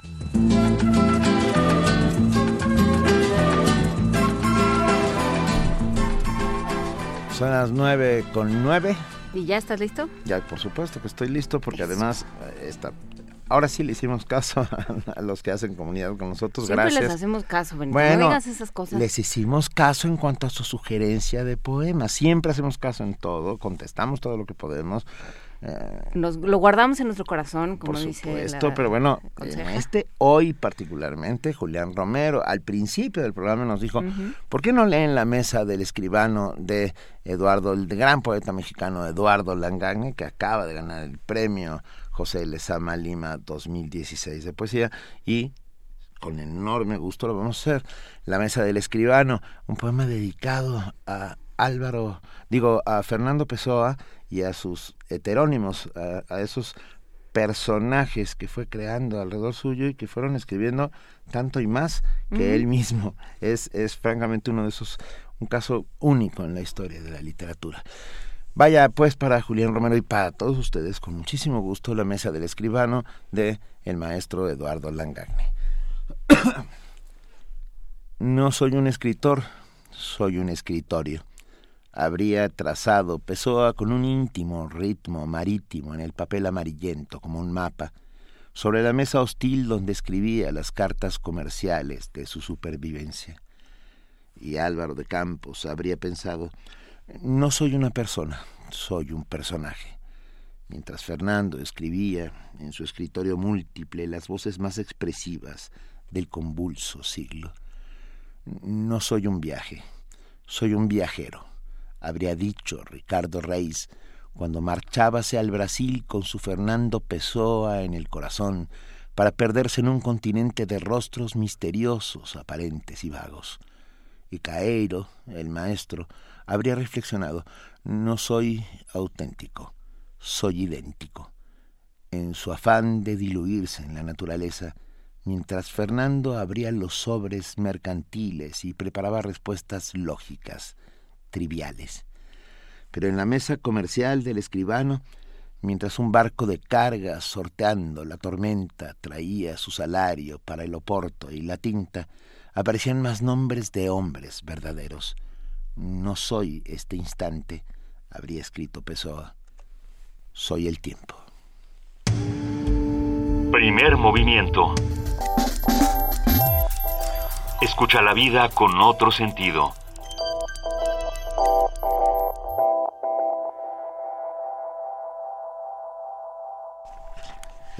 Son las nueve con once de la mañana, nos quedamos eh, pues dándole vueltas, ¿no? Con, con el poema de Langagne reverberando, porque es una especie de ensayo, es una, una muestra de que, el, de que el género y la forma son solo, solo convenciones, que uno puede manifestar sus opiniones y uno puede elaborar una tesis sobre otro poeta a través de la poesía.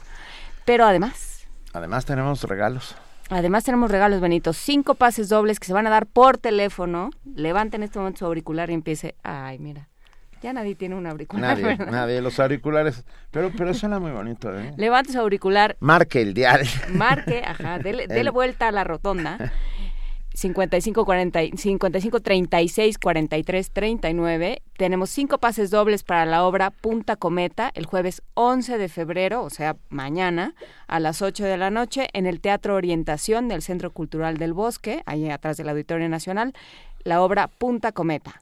Los ganadores deberán recoger los boletos media hora antes de la función en la mesa de relaciones públicas que estará al lado de la taquilla. Les va a contestar el teléfono en uno, nuestra compañera Tamara Quiroz salúdenla. Está haciendo su servicio social. Si le, ya, sonó, ya sonó el primero, salió corriendo Tamara. Si le quieren dar alguna, algún consejo para el resto de su vida, eh, ya está muy lista. Pues está sirviendo su servicio, es muy joven. Está bien. Eh, tenemos también... Tenemos ocho ejemplares del, de la vida como ensayo. De la vida como metáfora a la vida como ensayo.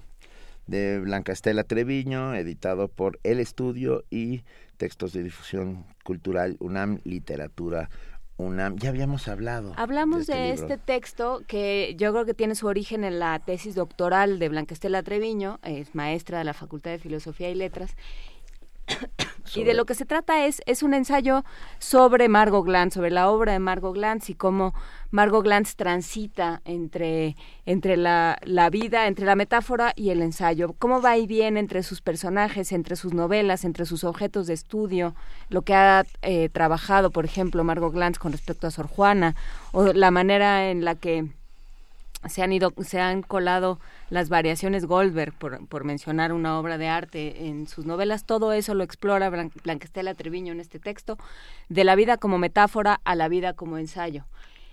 Eh, vamos a dar cuatro por Twitter y cuatro por Facebook. Me, me parece muy bien. Con en Twitter hashtag eh, metáfora. Quiero metáfora. Quiero, quiero metáfora, porque todos en el fondo lo que queremos es una metáfora. Sí, alguien que nos arranque del Alguien horror cuéntenos la de- realidad de otra de la manera. desesperanza, Por sí, favor. sí. Entonces, hashtag quiero metáfora y en la publicación en Facebook, ahí vamos a estar dando estos libros de la vida como metáfora a la vida como ensayo. La mesa del día.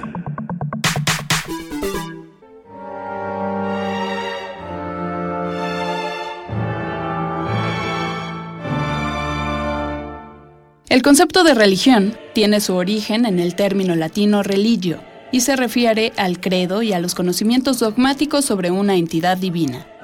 La religión implica un vínculo entre el hombre y Dios o los dioses. Al tiempo que establece un compromiso con sus creencias, la persona regirá su comportamiento según una cierta moral e incurrirá en determinados rituales. En términos generales, podemos decir que la religión es la combinación de creencias y prácticas que tratan de dar coherencia a la experiencia humana. Sin embargo, en la época actual, la religión está en un periodo de reestructuración y reconfiguración. Anthony Giddens señala que la cosmología religiosa ha sido suplantada por el conocimiento reflexivamente organizado, gobernado por la observación empírica y el pensamiento lógico, y centrada en la tecnología material y los códigos aplicados socialmente.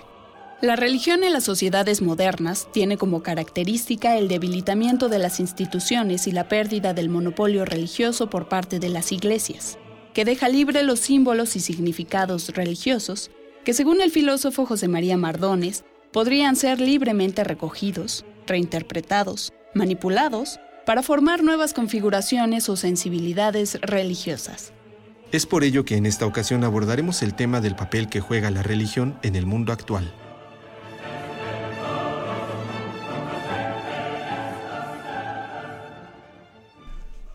9 de la mañana, 16 minutos, y en la línea nos acompaña el doctor Fernando González, investigador del Instituto de Investigaciones Sociales de la UNAM, con quien conversaremos hoy sobre el lugar que ocupa la religión y cómo en nuestras vidas y cómo ésta ha evolucionado. Muy buenos días, doctor Fernando González. Buenos días, buenos días. Muchas gracias por estar con nosotros. Gracias por invitar. ¿Qué, qué lugar ocupa hoy la religión en las sociedades contemporáneas? Pues es un lugar, me parece, bastante importante, pese a lo que se decía en los años 60, que la religión, a medida que la racionalidad y la tecnología iban avanzando, iba a decrecer, lo que se ha ido viendo a lo largo de estos últimos 50 años es una explosión de la creencia, digamos, en el caso más específicamente mexicano, donde había una iglesia dominante eh, que ha ido lentamente decreciendo en su personal. Sin embargo, eso no quiere decir que la creencia se haya reducido, simplemente se ha diseminado en otros grupos, en otras eh, denominaciones religiosas, en otras maneras de creer y en el propio incluso catolicismo hay una variedad impresionante y contradictoria de maneras de ser católico. ¿Cuáles son las maneras de ser católico que entendemos en México antes de pasar a las otras iglesias? Bueno, eh, de maneras de ser, le pongo un ejemplo de los años 60 que fue una especie de lapsus en Cuernavaca cuando un grupo de benedictinos con Gregorio Lemercier al frente en el convento de Santa María decidieron hacer un eh, decidieron llamar a dos psicoanalistas una argentina mujer y judía y un mexicano los dos ateos para poder analizar lo que llamaban la experiencia de su fe eh, un caso es un lapsus porque solamente había podido ocurrir en Cuernavaca exactamente en este tiempo bajo la diócesis de Méndez Arceo. Claro. Eh, pero digamos, eh, es una manera de creer totalmente discordante en ese momento con el medio de, del catolicismo, maneras de creer eh, críticas al catolicismo de pronto con lo que fue la teología de la liberación, eh, maneras de creer eh, de, ultraderecha católica tipo Yunques, tipo Tecos de Guadalajara, sociedades secretas, maneras de creer que tienen que ver con una desarticulación de la relación con la institución católica y donde la gente empieza a hacer bricolage, empieza a entremezclar em, creencias de tipo budista, hindú, eh, china, etcétera, etcétera, empiezan a hacer su propia religión, lo que se llama religión a la carta, lo cual no querría decir que la institución simplemente se han desprendido de la institución porque la institución a, a su vez ha reaccionado con sus propias estrategias para tratar de recrear y, y atraer nuevas maneras de creer, eh, maneras de, de disentir por el lado de los homosexuales, de homosexuales creyentes que de pronto no encontraban su lugar en las eh, en las iglesias, sobre todo en la iglesia católica que es la dominante, que tiene una homofobia bastante radical y brutal. Y sin embargo, ah, hay toda una serie de movimientos que se van dando en los años 70, 80, convergencias entre el movimiento feminista, movimientos políticos y creyentes eh, de tipo homosexual que se articulan para hacerse ver, hacerse visibles. Entonces hay una impresionante variedad de maneras de creer dentro del catolicismo que a partir del viernes se va a crear el efecto, ah, digamos, un poco ilusorio de que está homogeneizado el catolicismo a partir de una figura que es la del Papa. Pues eh, se va a crear más o menos, porque ya está Norberto haciendo pucheros porque nadie le hace caso, por ejemplo. Bueno, en ese caso, porque Norberto Rivera eh, está muy cuestionado y después de lo que acaba de pasar el sábado, donde por fin salió esta información de cómo se las arregló para poder, eh, digamos, hacer desaparecer una boda a cada quien sus ayotzinapas, hacer desaparecer una boda para decir que la boda, otra boda fue la auténtica cuando no fue la auténtica, pero para que pudiera la señora eh, esposa del señor presidente, en aquel tiempo gobernador del Estado de México, poder realizar la boda. Y gracias a los oficios de Televisa y en esta articulación entre el poder político, el poder televisivo, el poder económico, eh, bueno, eh, quedó en, en entredicho una semana antes pero pues Norberto Rivera al mismo tiempo está ya muy cuestionado por lo que hizo mandando al padre Nicolás Aguilar, primero protegiéndolo aquí como pederasta y después mandándolo a la diócesis de Los Ángeles sin avisar y después eh, protegiendo a Marcial Maciel. Eh, bueno, es una larga carrera de Norberto Rivera que probablemente está llegando a su fin. El problema es si el señor que viene el viernes va por fin a atreverse a tocar con el pétalo de su palabra a este señor por primera vez a un arzobispo y a obispos mexicanos. Pero eso va a ser una de las incertidumbres que dudo que lo haga dado el estilo diplomático que se maneja. Eh, sí, pero y, sin embargo lo que resulta interesante, digo, resultará desde luego interesante lo que suceda durante la visita, lo estaremos siguiendo, pero eh, pero esto de que, de que la religión sigue presente, ¿no? Uno pensaría que conforme avanza el tiempo, conforme avanza la tecnología, la ciencia, el conocimiento, la religión dejaría de ser algo tan fundamental en la vida de los hombres. ¿Está eh, presente o nos están contando que está presente? No, está presentísima en muchas cosas, o sea, realmente está presente. Si usted ve las encuestas, sigue la, la creencia, pero diseminándose, o sea, puede que se haya reducido en los últimos cuatro censos el catolicismo del 96 al 83, 84% en México, pero a cambio de eso hay toda una serie de, de nuevos grupos religiosos que se diseminan a, de manera impresionante. Lo que decía Humberto Eco, no debe existir el vacío. Cuando una creencia se cae, se reconfigura de otras maneras. O sea, es muy difícil vivir sin creencias mm. y las creencias no solo, como usted sabe, se pueden reducir a lo religioso. No, no. Hay creencias políticas, creencias científicas y bueno, este la creencia también se enracina en lo que es el amor, como decía este psicoanalista francés Jacques Lacan. El amor es ofrecer lo que no se tiene a alguien que no es lo que uno piensa. Pero estamos como estructurados así para creer, es muy difícil mantenerse en una posición más escéptica y no llenarla inmediatamente con alguna representación que cubra. Desde, desde tiempos inmemoriales, eh, doctor Fernando González, la religión y el poder o los poderes establecidos han hecho un matrimonio casi perfecto.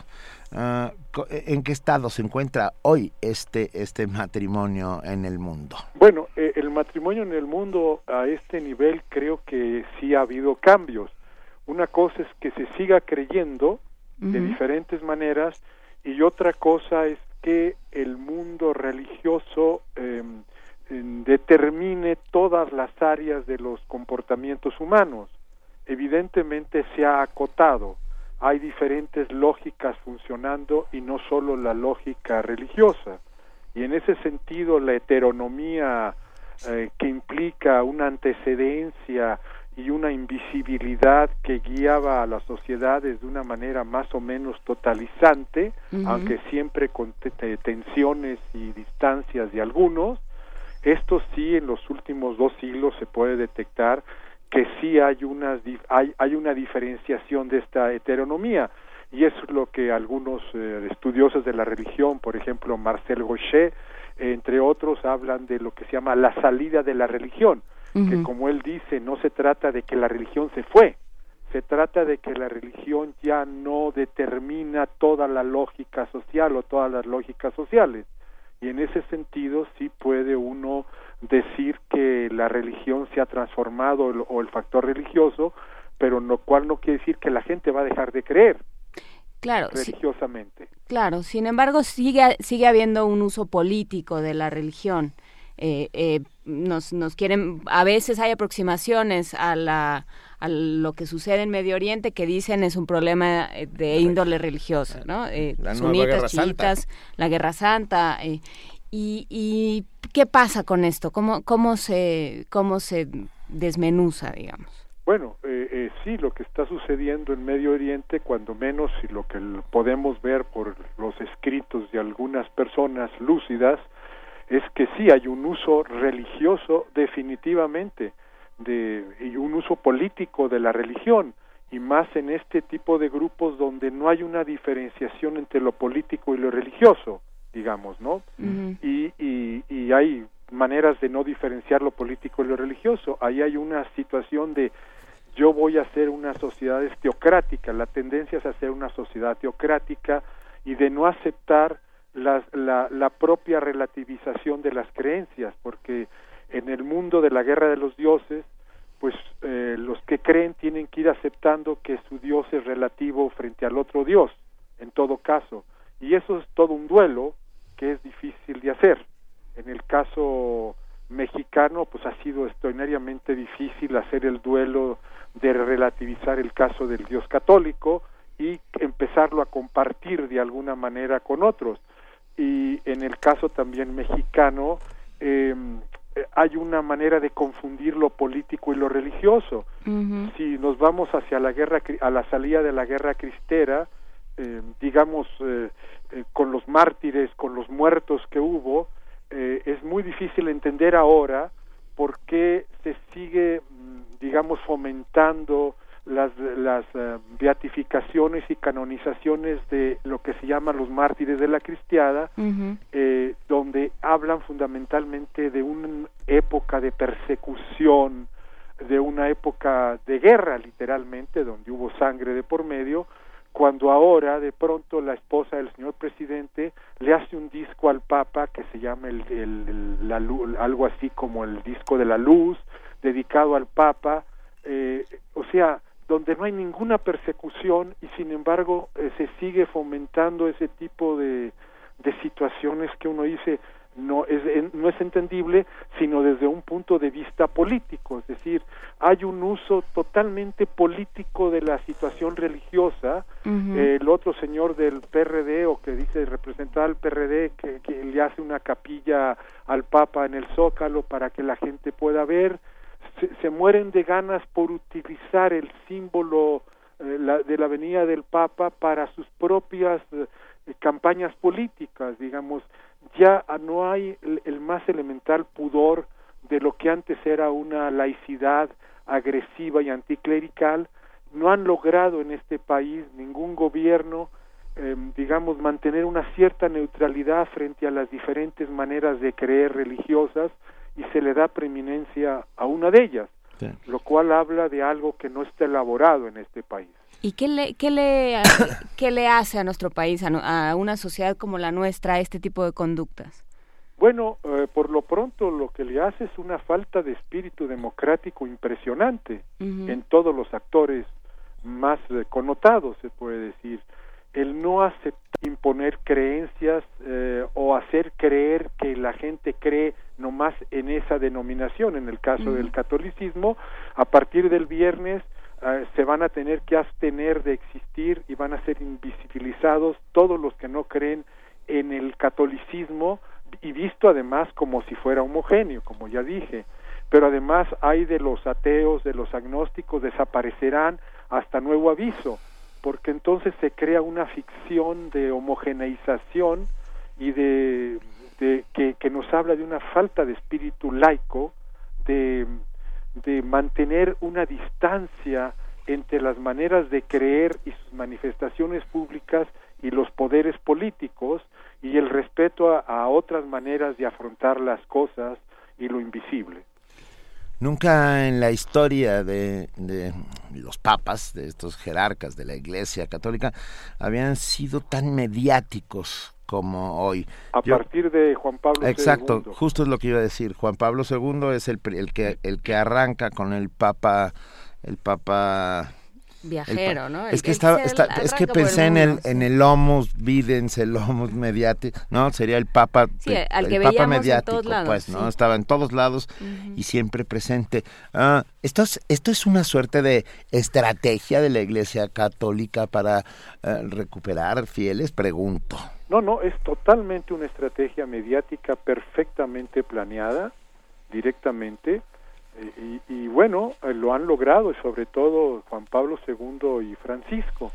Y se crea una ficción con estas eh, movilizaciones fugaces de los papas, porque se crea un efecto fetichista, se le recorta de la institución que lo mediatiza con una profunda tradición, con, con, una, eh, con un instituido brutal, y entonces se crea una figura que habla, que sonríe, que puede con su palabra ser determinante para ciertas cosas, pero toda esta ficción se crea al precio de invisibilizar su propia institución. Por ejemplo, se habla de que qué va a decir el Papa si va a hablar del narcotráfico y qué susto si nos empieza a cantar las mañanas a, al país, etcétera, etcétera pero eso es al precio, se crea una imagen fetichista al precio de no voltearle el dedo al Papa y decirle, a ver señor, ¿qué pasa? ¿Por qué usted defiende una institución que habla que los homosexuales son una naturaleza objetivamente desordenada?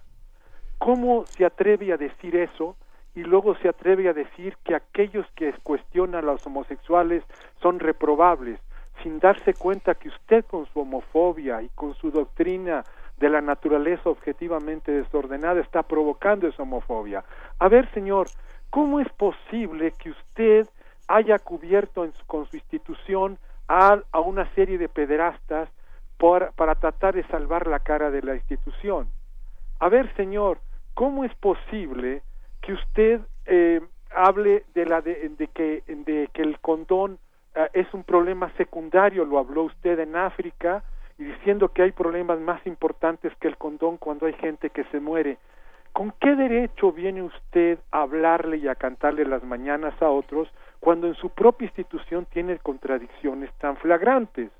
Ahí hay un punto que es muy importante y eso crea el efecto de, de esta posición mediática del Papa, que se le recorta de la institución y, y aparece como alguien que es como un líder moral que puede hablar a no importa quién y esa es una diferencia sustancial con cualquier líder político. Cualquier líder político que venga o estadista se, se, mete dentro de ciertos cartabones, pero el Papa tiene mínimo cuatro posiciones. Es, eh, es em, estadista, es gobernador del Vaticano, es eh, jefe de una iglesia, es guía moral y es mediador geopolítico. Juega en estas cuatro posiciones y puede darse muchísimos lujos que ningún estadista que venga a visitar los países se puede dar. Y aquí el país se le entrega. Los digo, los, los políticos se le entregan durante cuatro días. Es algo muy curioso, pero es al precio de borrar su propia institución y sus propias contradicciones. Sí, doctor Fernando González, eh, pensaba en, en, la visita que, que hizo el presidente Peña Nieto a Arabia Saudita hace poco, hace pocos, hace pocas semanas, y se discutió mucho, se discutió inclusive en esta en esta cabina, en tratos con la cabeza de un estado que que descabeza, que descabeza, sí, Es, un juego de, palabras afortunado y desafortunado al macabro, mismo tiempo. muy macabro, pero bueno. Pero pero sí, no, o sea, entonces bueno, se, se entrevista con esa cabeza de estado y todo el mundo pone el grito en el cielo, pero estamos todos eh, puestos al servicio de la visita del Papa. Así es se pone al país, como hace poco en Italia sucedió, que vino el premier iraní y le taparon las las las um, las estatuas desnudas para que no sufriera una crisis eh, libidinal eh, y pudiera firmar los contratos, como decían. O sea, aquí se le ofrece el país, eh, bienvenido el Papa, se paga con, con, con dinero de, de los ciudadanos que no son católicos, se le entrega, le, le hacen un disco a la esposa del presidente, es decir, hay una especie de dimisión del espíritu laico de la distancia que se debe guardar ante los diferentes tipos de creencia religiosa y no privilegiar además a una como en este caso. Y como este señor, insisto, se, juega, se mueve mínimo en cuatro posiciones, entonces para él es Ánchez Castilla. Sí, ¿no? Y, y además eh, esto claro, que, que en, lo, que caemos eh, en cuenta poco, que es, hay otras iglesias, ¿no? Esta, esta idea de todo México es católico y guadalupano, primero, este, para dónde están viendo, ¿no? Y segundo, por decreto, ¿qué va a pasar? O sea, si va, si viene el jefe de la iglesia eh, ortodoxa, ortodoxa, ah. quien sea, el ayatola, ¿qué, qué va a pasar? También le vamos a poner, esta es tu casa, porque además esta casa es un tiradero, ¿por qué va a ser su casa? ¿no? Pero en fin, eh, ¿qué, ¿qué, pasa? O sea, ¿por qué hay esta, esta necesidad de quedar bien con el Papa? Bueno, hay necesidad porque eh, la persona del Papa y más este actual como, como Juan Pablo II tiene una función política internacional importantísima de mediador, digamos, y tiene una notable influencia.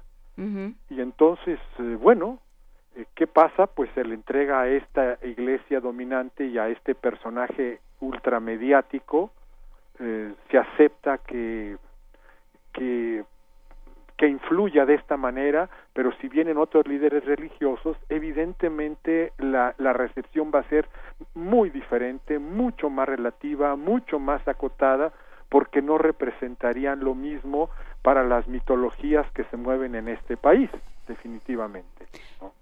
Las mitologías, ¿no? Como todos somos católicos y este... Todos somos católicos además para los católicos mismos es una ofensa porque, insisto, hay diferentes maneras de ser católicos.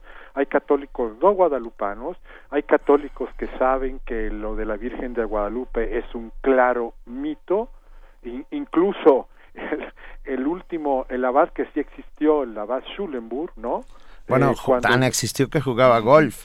jugaba golf, pero fue el, abad que sí existió porque él dijo que Juan Diego no había existido. Por eso estoy jugando un poco con eso. No, no, me quedó claro. Y que la Virgen de Guadalupe no había no había ninguna prueba porque él él todavía partía del supuesto de jugar en dos canchas de la historia positivista del siglo XIX y los milagros, o sea que habría milagros buenos que se podrían probar así como empíricamente, ¿no? Entonces él dijo la Virgen de Guadalupe no existió, pero el verdadero milagro es que exista la devoción.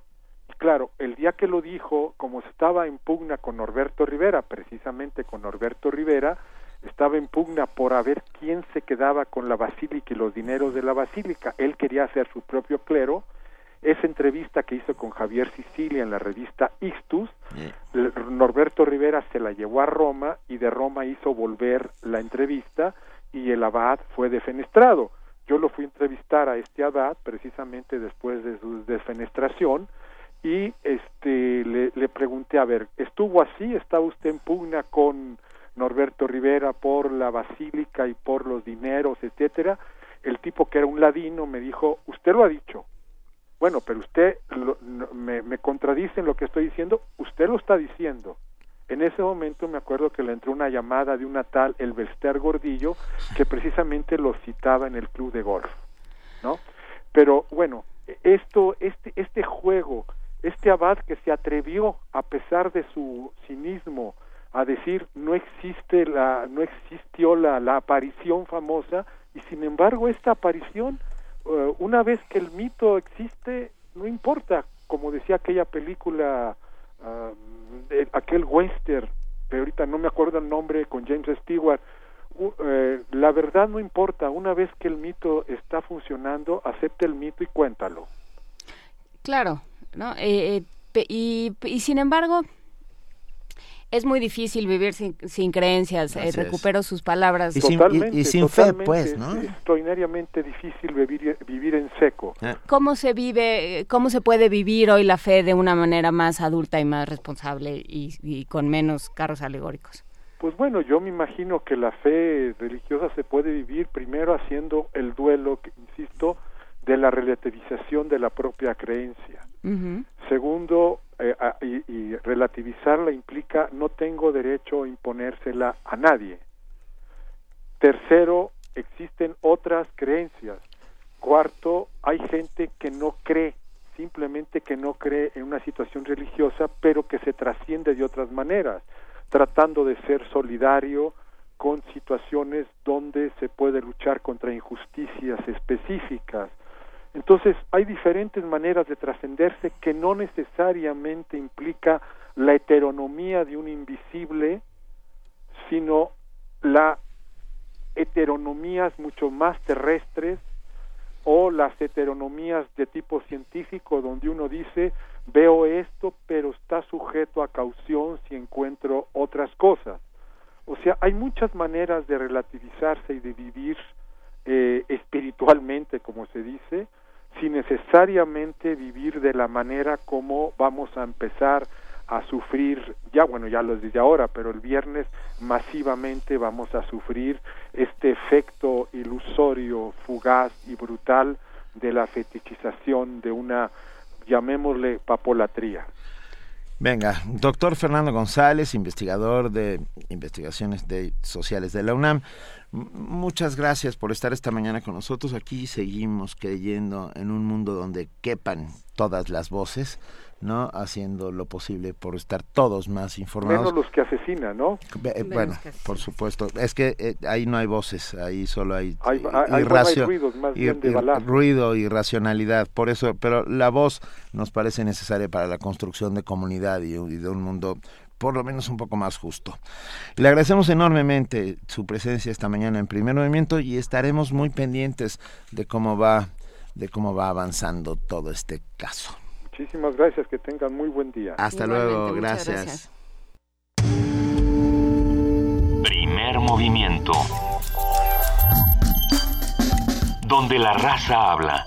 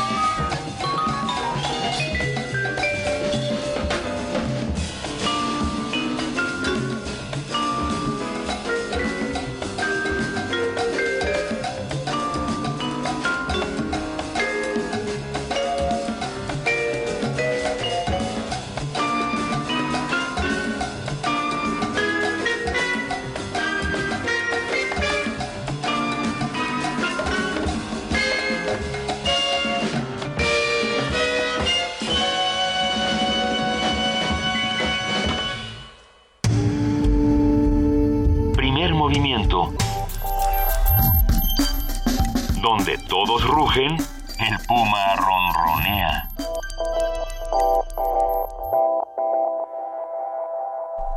Son las 9 de la mañana con 46 minutos que acabamos de escuchar, Juana Inés de esa. La playa con Dave Pike, él es vibrafonista de jazz y toca la marimba. Suena... eh, La marimba, la marimba casi, casi todo lo palia. sí, cuando usted tenga algún problema, consulte a Nandayapa, por ejemplo. sí, sí, ¿Eh? acuda a Nandayapa y anexos. Venga, son, son, ¿qué dije? Las 9.47, así es. Y ya tenemos, ya tenemos en la línea a Jorge Linares, coordinador del programa universitario de bioética. Muy buenos días, Jorge, qué bueno que estás con nosotros. Hola, buenos días, Juan Inés Benito, ¿cómo les va? Bien, nos va muy bien, nos va Muy bien, muchas gracias. Eh, cuéntanos, bioética y laicidad. ¿Para qué nos sirve la laicidad? Pues bueno, ahora, ante la visita del, del Papa Francisco, pues vale la pena reflexionar un poquito eh, sobre, sobre la dimensión eh, laica, secular de la bioética, que para mí es, es, es fundamental. Eh, bueno, sabemos muy bien que la, las, los valores morales religiosos y, y- y las, las costumbres, digamos, que se desprenden de las tradiciones religiosas, fundamentalmente las, las monoteístas en el mundo, pues han tenido mucha influencia, mucha presencia en las discusiones, en las discusiones bioéticas. A veces se plantea una, una diferencia entre una bioética confesional y una bioética laica, y yo creo, y, aquí me baso en autores como John Evans, que hace poco publicó un libro que se llama el, em, el, futuro, la historia y el futuro de la bioética. Yo creo que la bioética debe ser fundamentalmente secular. Eso, plural, una, una posibilidad de que diferentes comunidades morales puedan dialogar, discutir y llegar a acuerdos mínimos sobre qué es lo que se puede regular en una sociedad, pero no imponer unos valores morales, aunque sean de una mayoría, sobre otras comunidades, y eso es lo que suele suceder con los valores morales de las religiones. Entonces, bueno, ahora que viene el Papa, eh, suponemos que no, no hablará de algunas de esas cosas y que viene a hacer una visita pastoral, pero siempre está eh, de fondo en la influencia política de sus, de sus mensajes y la influencia que en particular la Iglesia Católica sigue teniendo sobre la opinión moral de muchos temas fundamentalmente que tienen que ver pues con lo más eh, esencial, la vida, la muerte, la sexualidad, la reproducción, por ejemplo, ¿no? Por eso bioética siempre ha sido siempre ha sido problemático. Y miren, hay hay otras sociedades, otros países, por ejemplo, en el mundo islámico, hay varios países en donde pues, la bioética no es para nada secular, esos países no se han secularizado. Tenemos el caso, por ejemplo, de Irán, y que eh, pues se hace bioética a partir de, de las ideas planteadas en el Corán. Y incluso los teólogos participan muy activamente en pues en, interpretar los textos para tratar de decir qué es lo que se debe permitir, lo que es lo que se debe prohibir. Yo creo que eso eh, lo único que favorece es una, una imposición de valores, aunque sean de una mayoría social, sobre las minorías y sobre la posibilidad de que cada persona decida realmente por sí misma qué es lo que eh, le conviene y quiere hacer con su vida, con su cuerpo, con eh, la enfermedad y ante la muerte. Eh, en el mundo occidental, pues la mayoría de los países han secularizado sus, sus instituciones y yo creo que eh, esto es muy importante en el ámbito público, en el espacio, en la esfera pública, en donde eh, pues conviven comunidades morales diversas, esa es la realidad actual. Y hoy por hoy, bueno, ante, ante este ah, bombardeo tremendo de los medios de comunicación que se vuelcan con una afiliación y con un interés político sobre la visita del Papa, pues es, es evidente que se carga mucho, se sesgue eh, con la presencia del Papa estas opiniones y que algunos piensen que todavía es eh, absolutamente predominante el catolicismo en México, cuando pues tenemos indicios, ¿se acuerdan la encuesta de- del libro de los, mexicanos vistos por sí mismos? En realidad el catolicismo va de- decayendo y aunque los mexicanos sigan diciendo católicos, pues tampoco son muy practicantes y a la mera hora de decidir cosas tampoco le hacen muchísimo caso a los las recomendaciones y a los y a los criterios eh, canónicos, digamos, de la jerarquía católica, ¿no? Y entonces yo creo que vale la pena pensar en ello y ojalá realmente tuviéramos eh, sobre todo unos medios de comunicación mucho más eh, responsables, mucho más eh, digamos, objetivos en cuanto a la información de una visita de un por un lado de un jefe de Estado que no viene en calle jefe de Estado y por otro lado de un líder de una iglesia finalmente mundial que pues eh, trata, al fin y al cabo tiene una agenda, trata de, eh, con las cosas que va diciendo, de mandar mensajes no solamente a la clase política, sino a la, a la sociedad en general, ¿no? urbi et orbi. y, por ejemplo, ojalá el Papa viniera a hablar de, de su encíclica y los católicos de México le hicieran caso a su encíclica Laudato Si, que ya comentamos alguna vez, ¿acuerdan la encíclica, digamos, también del Papa? Y tipo de opiniones. Eh, sí, por supuesto, ¿no? En mucho, en mucho nos beneficiamos si, si nos mantenemos eh, cada quien con las creencias que, que decida, pero con una, pues, con una posibilidad para la laicidad. Eso es. Sí. Cada quien que piense y yo, crea yo perdón, mi filósofo de cabecera que es Bora Milutinovic. ¿Tú como dice- Bora respetas? Sí, yo respeto. ¿no? Yo respeto. Yo respeto y sin embargo, eh, eso, eh, mira, por ejemplo, nos acaba de escribir Mundo Méndez Ajá. y nos dice, ah, cancha pareja o democrática, inviten a un teólogo, no sesguen la información. No está sesgada. No, pero además pues, estamos empezando. o Estamos sea, empezando la- la- apenas, la, pero- discusión nos va a tomar este, Pero hasta... escucha, el resto de Bueno. la radio está rodeada de teólogos. No, Aquí- no, no, pero aquí tendremos eh, Lo- todas... tendremos de todo. Todas las voces. Ustedes espérense a lo que vamos a ir haciendo durante Tenemos la voz de la días. bioética, que eso es importantísimo, por ejemplo. Sí, porque en estos temas pues siempre está la presencia. Y miren, eh, no discutimos sobre la, la innegable, digamos, presencia y función social antropológica de las religiones. Eso es otra cosa, ¿no? Y obviamente la libertad de culto de que cada persona puede creer en lo que quiera y afiliarse a cualquier grupo religioso. El tema es si, si la religión puede ser moralidad pública. Y eso es lo que no debe ser en Así ningún es. país secular. Y, laico. Eh, muchísimas gracias, querido Jorge Linares. Un placer, como siempre, tenerte como colaborador permanente aquí en Primer Movimiento. Gracias. Te mandamos un gran abrazo y nos Igualmente. vemos el próximo miércoles. luego. Vale. Bye. Primer movimiento. Donde la raza habla.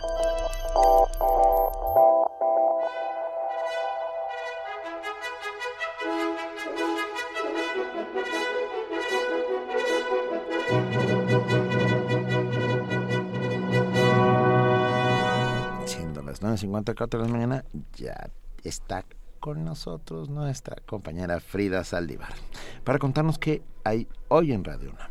Hola, muy buenos días a todos. Aquí en el 96.1 de FM, donde nos están sintonizando, a las 13 horas los invitamos a escuchar la serie Garbanzo de Al Libro, con un análisis de Gerardo de la Torre sobre Gazapo de Gustavo Sainz. A las 3.30 en México en el aire tenemos la tercera parte de, la tercera parte de la entrevista a Fernando González Gortaza, un arquitecto preocupado por el futuro de los jóvenes mexicanos. Al 10 para las 4 tendremos el corte informativo de la tarde y siendo las 17 horas escuchen el especial del célebre director de orquesta y compositor francés Pierre Boulez y les recordamos que estará esta serie hasta el 12 de febrero.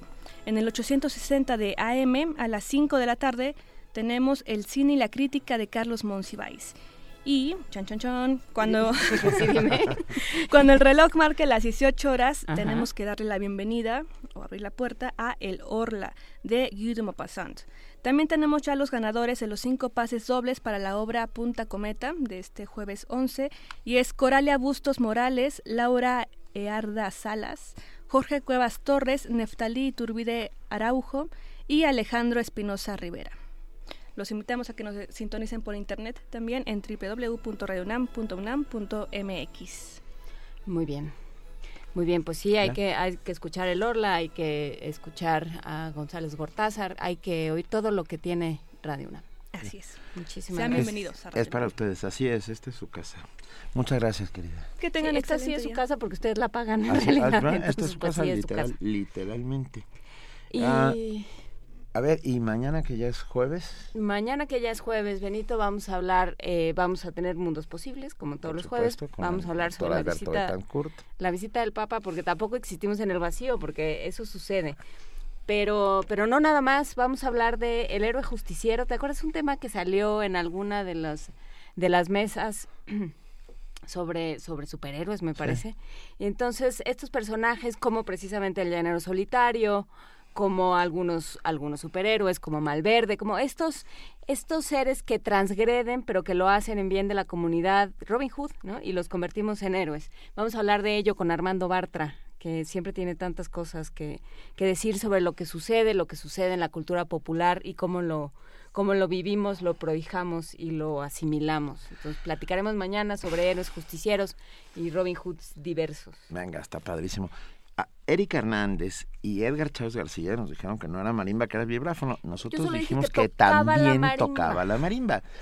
Eh, muchas gracias por estar tan pendientes de todas nuestras palabras. La verdad es que lo agradecemos y mandamos abrazos a todos los que hacen comunidad diariamente con nosotros. Muchísimas ah, gracias. Eh, ya, ya nos vamos, ¿verdad? Ya nos vamos. Le mandamos un gran abrazo a Luisa Iglesias. Luisa Iglesias y a su pequeña. Y a su pequeña que ya se, que se descompuso, pero ya estamos esperando a que se componga. Y... fue un placer. Y a todos los que hacen posible, por supuesto, primer movimiento de lunes a viernes de 7 a 10 de la mañana. Producción, redes sociales, ingeniero en cabina, coordinación de invitados, información. Y a ti, querida Juana Inés de esa. Muchas gracias a ti, Benito. ¿Por qué no me dices querido Benito? ¿Eh? ¿Por qué no me dices querido Benito? Queridísimo Gracias. Benito. ¿No sentiste el afecto? Sí, ahora sí. Iba implícito, Benito. Vale. Está en el subtexto. Venga, Queridísimo Benito, muchísimas gracias. Gracias, a, todos los que nos escuchan. Esto fue el primer movimiento. Y el mundo desde la universidad. Sí, bueno, perdón.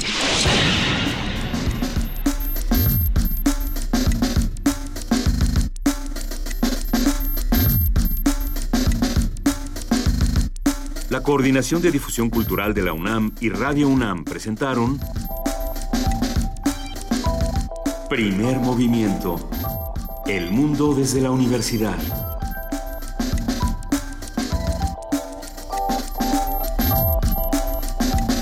Operación técnica Arturo González. Información Antonio Quijano, Amalia Fernández, Miriam Trejo, Dulce García, Cindy Pérez Ramírez, Cristina Godínez, Abraham Menchaca y Vania Nuche. Producción Silvia Cruz Jiménez, Frida Saldívar, Paco Ángeles y Tamara Quirós.